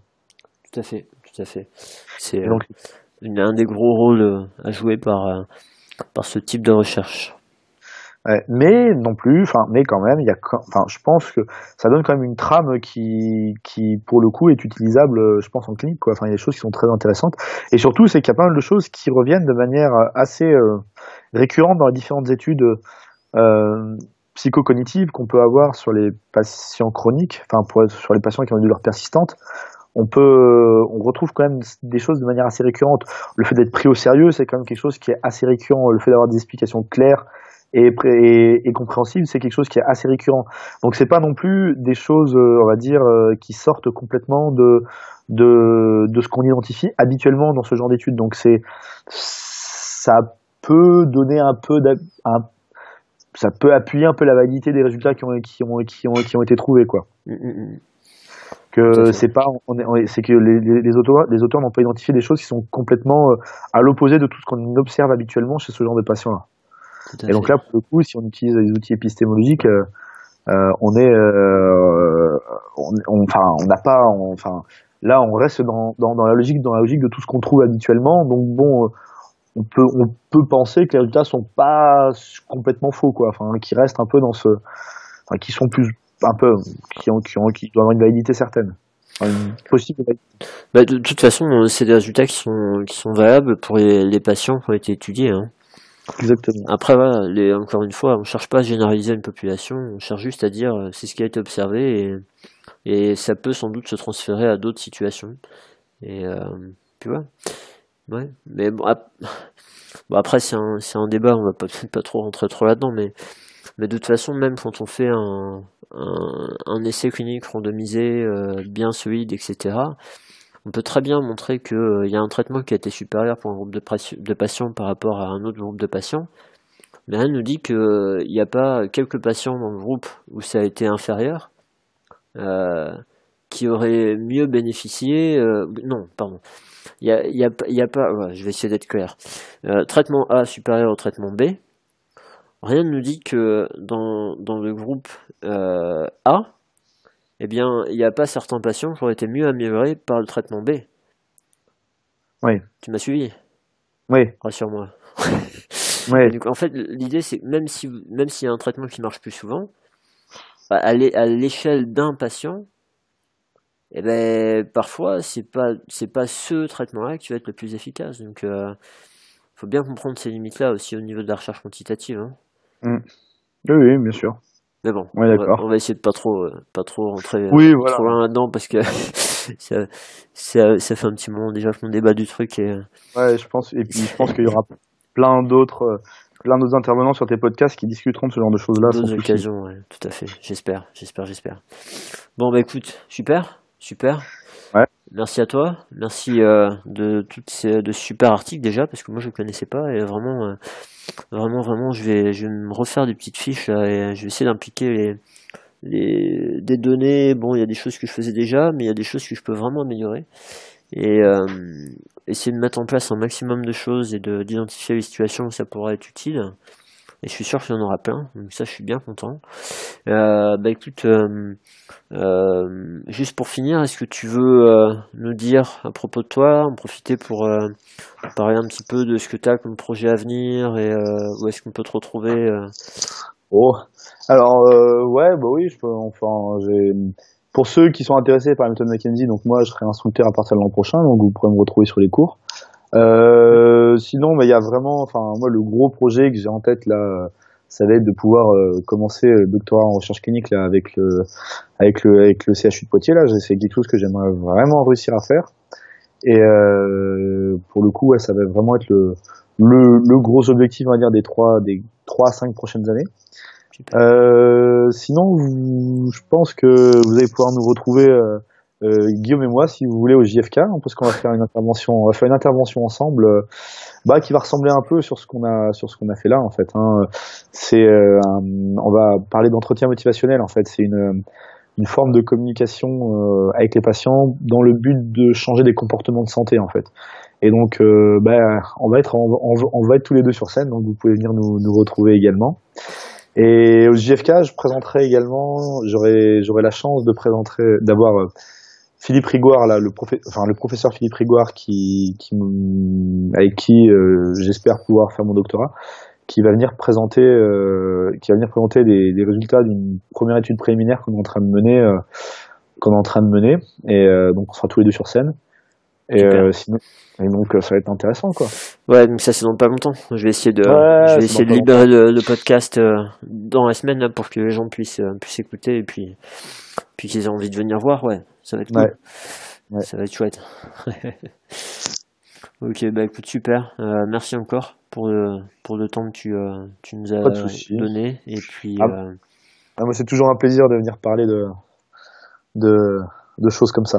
ouais, avec des passionnés, c'est cool. C'est cool. Ouais.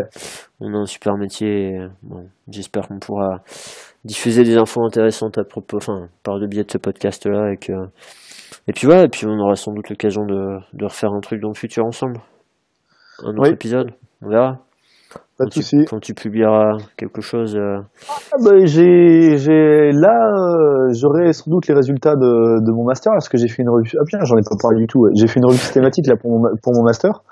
Et, euh, en fait, j'ai des résultats qui sont super intéressants, quoi. Donc, c'est ouais. possible. J'ai même, j'ai même pu faire une méta-analyse dessus, donc, je vais, je vais, je vais, euh, j'espère, hein, publier ça, euh, bon, je sais pas trop quand, mais, euh, j'espère que je vais pouvoir publier ça. Donc, ouais, on pourra parler, on pourra parler, euh, de mes futurs articles à moi, si j'en ai, si j'ai la chance d'en avoir. Sinon, on pourra parler d'autres d'autres choses. hein. J'en ai plein d'articles hein, intéressants. hein. Super, ok. Merci, merci JP. Et De rien. écoute, euh, à bientôt JFK et, Ouais. et bonne fin de journée. Merci, toi aussi. Salut.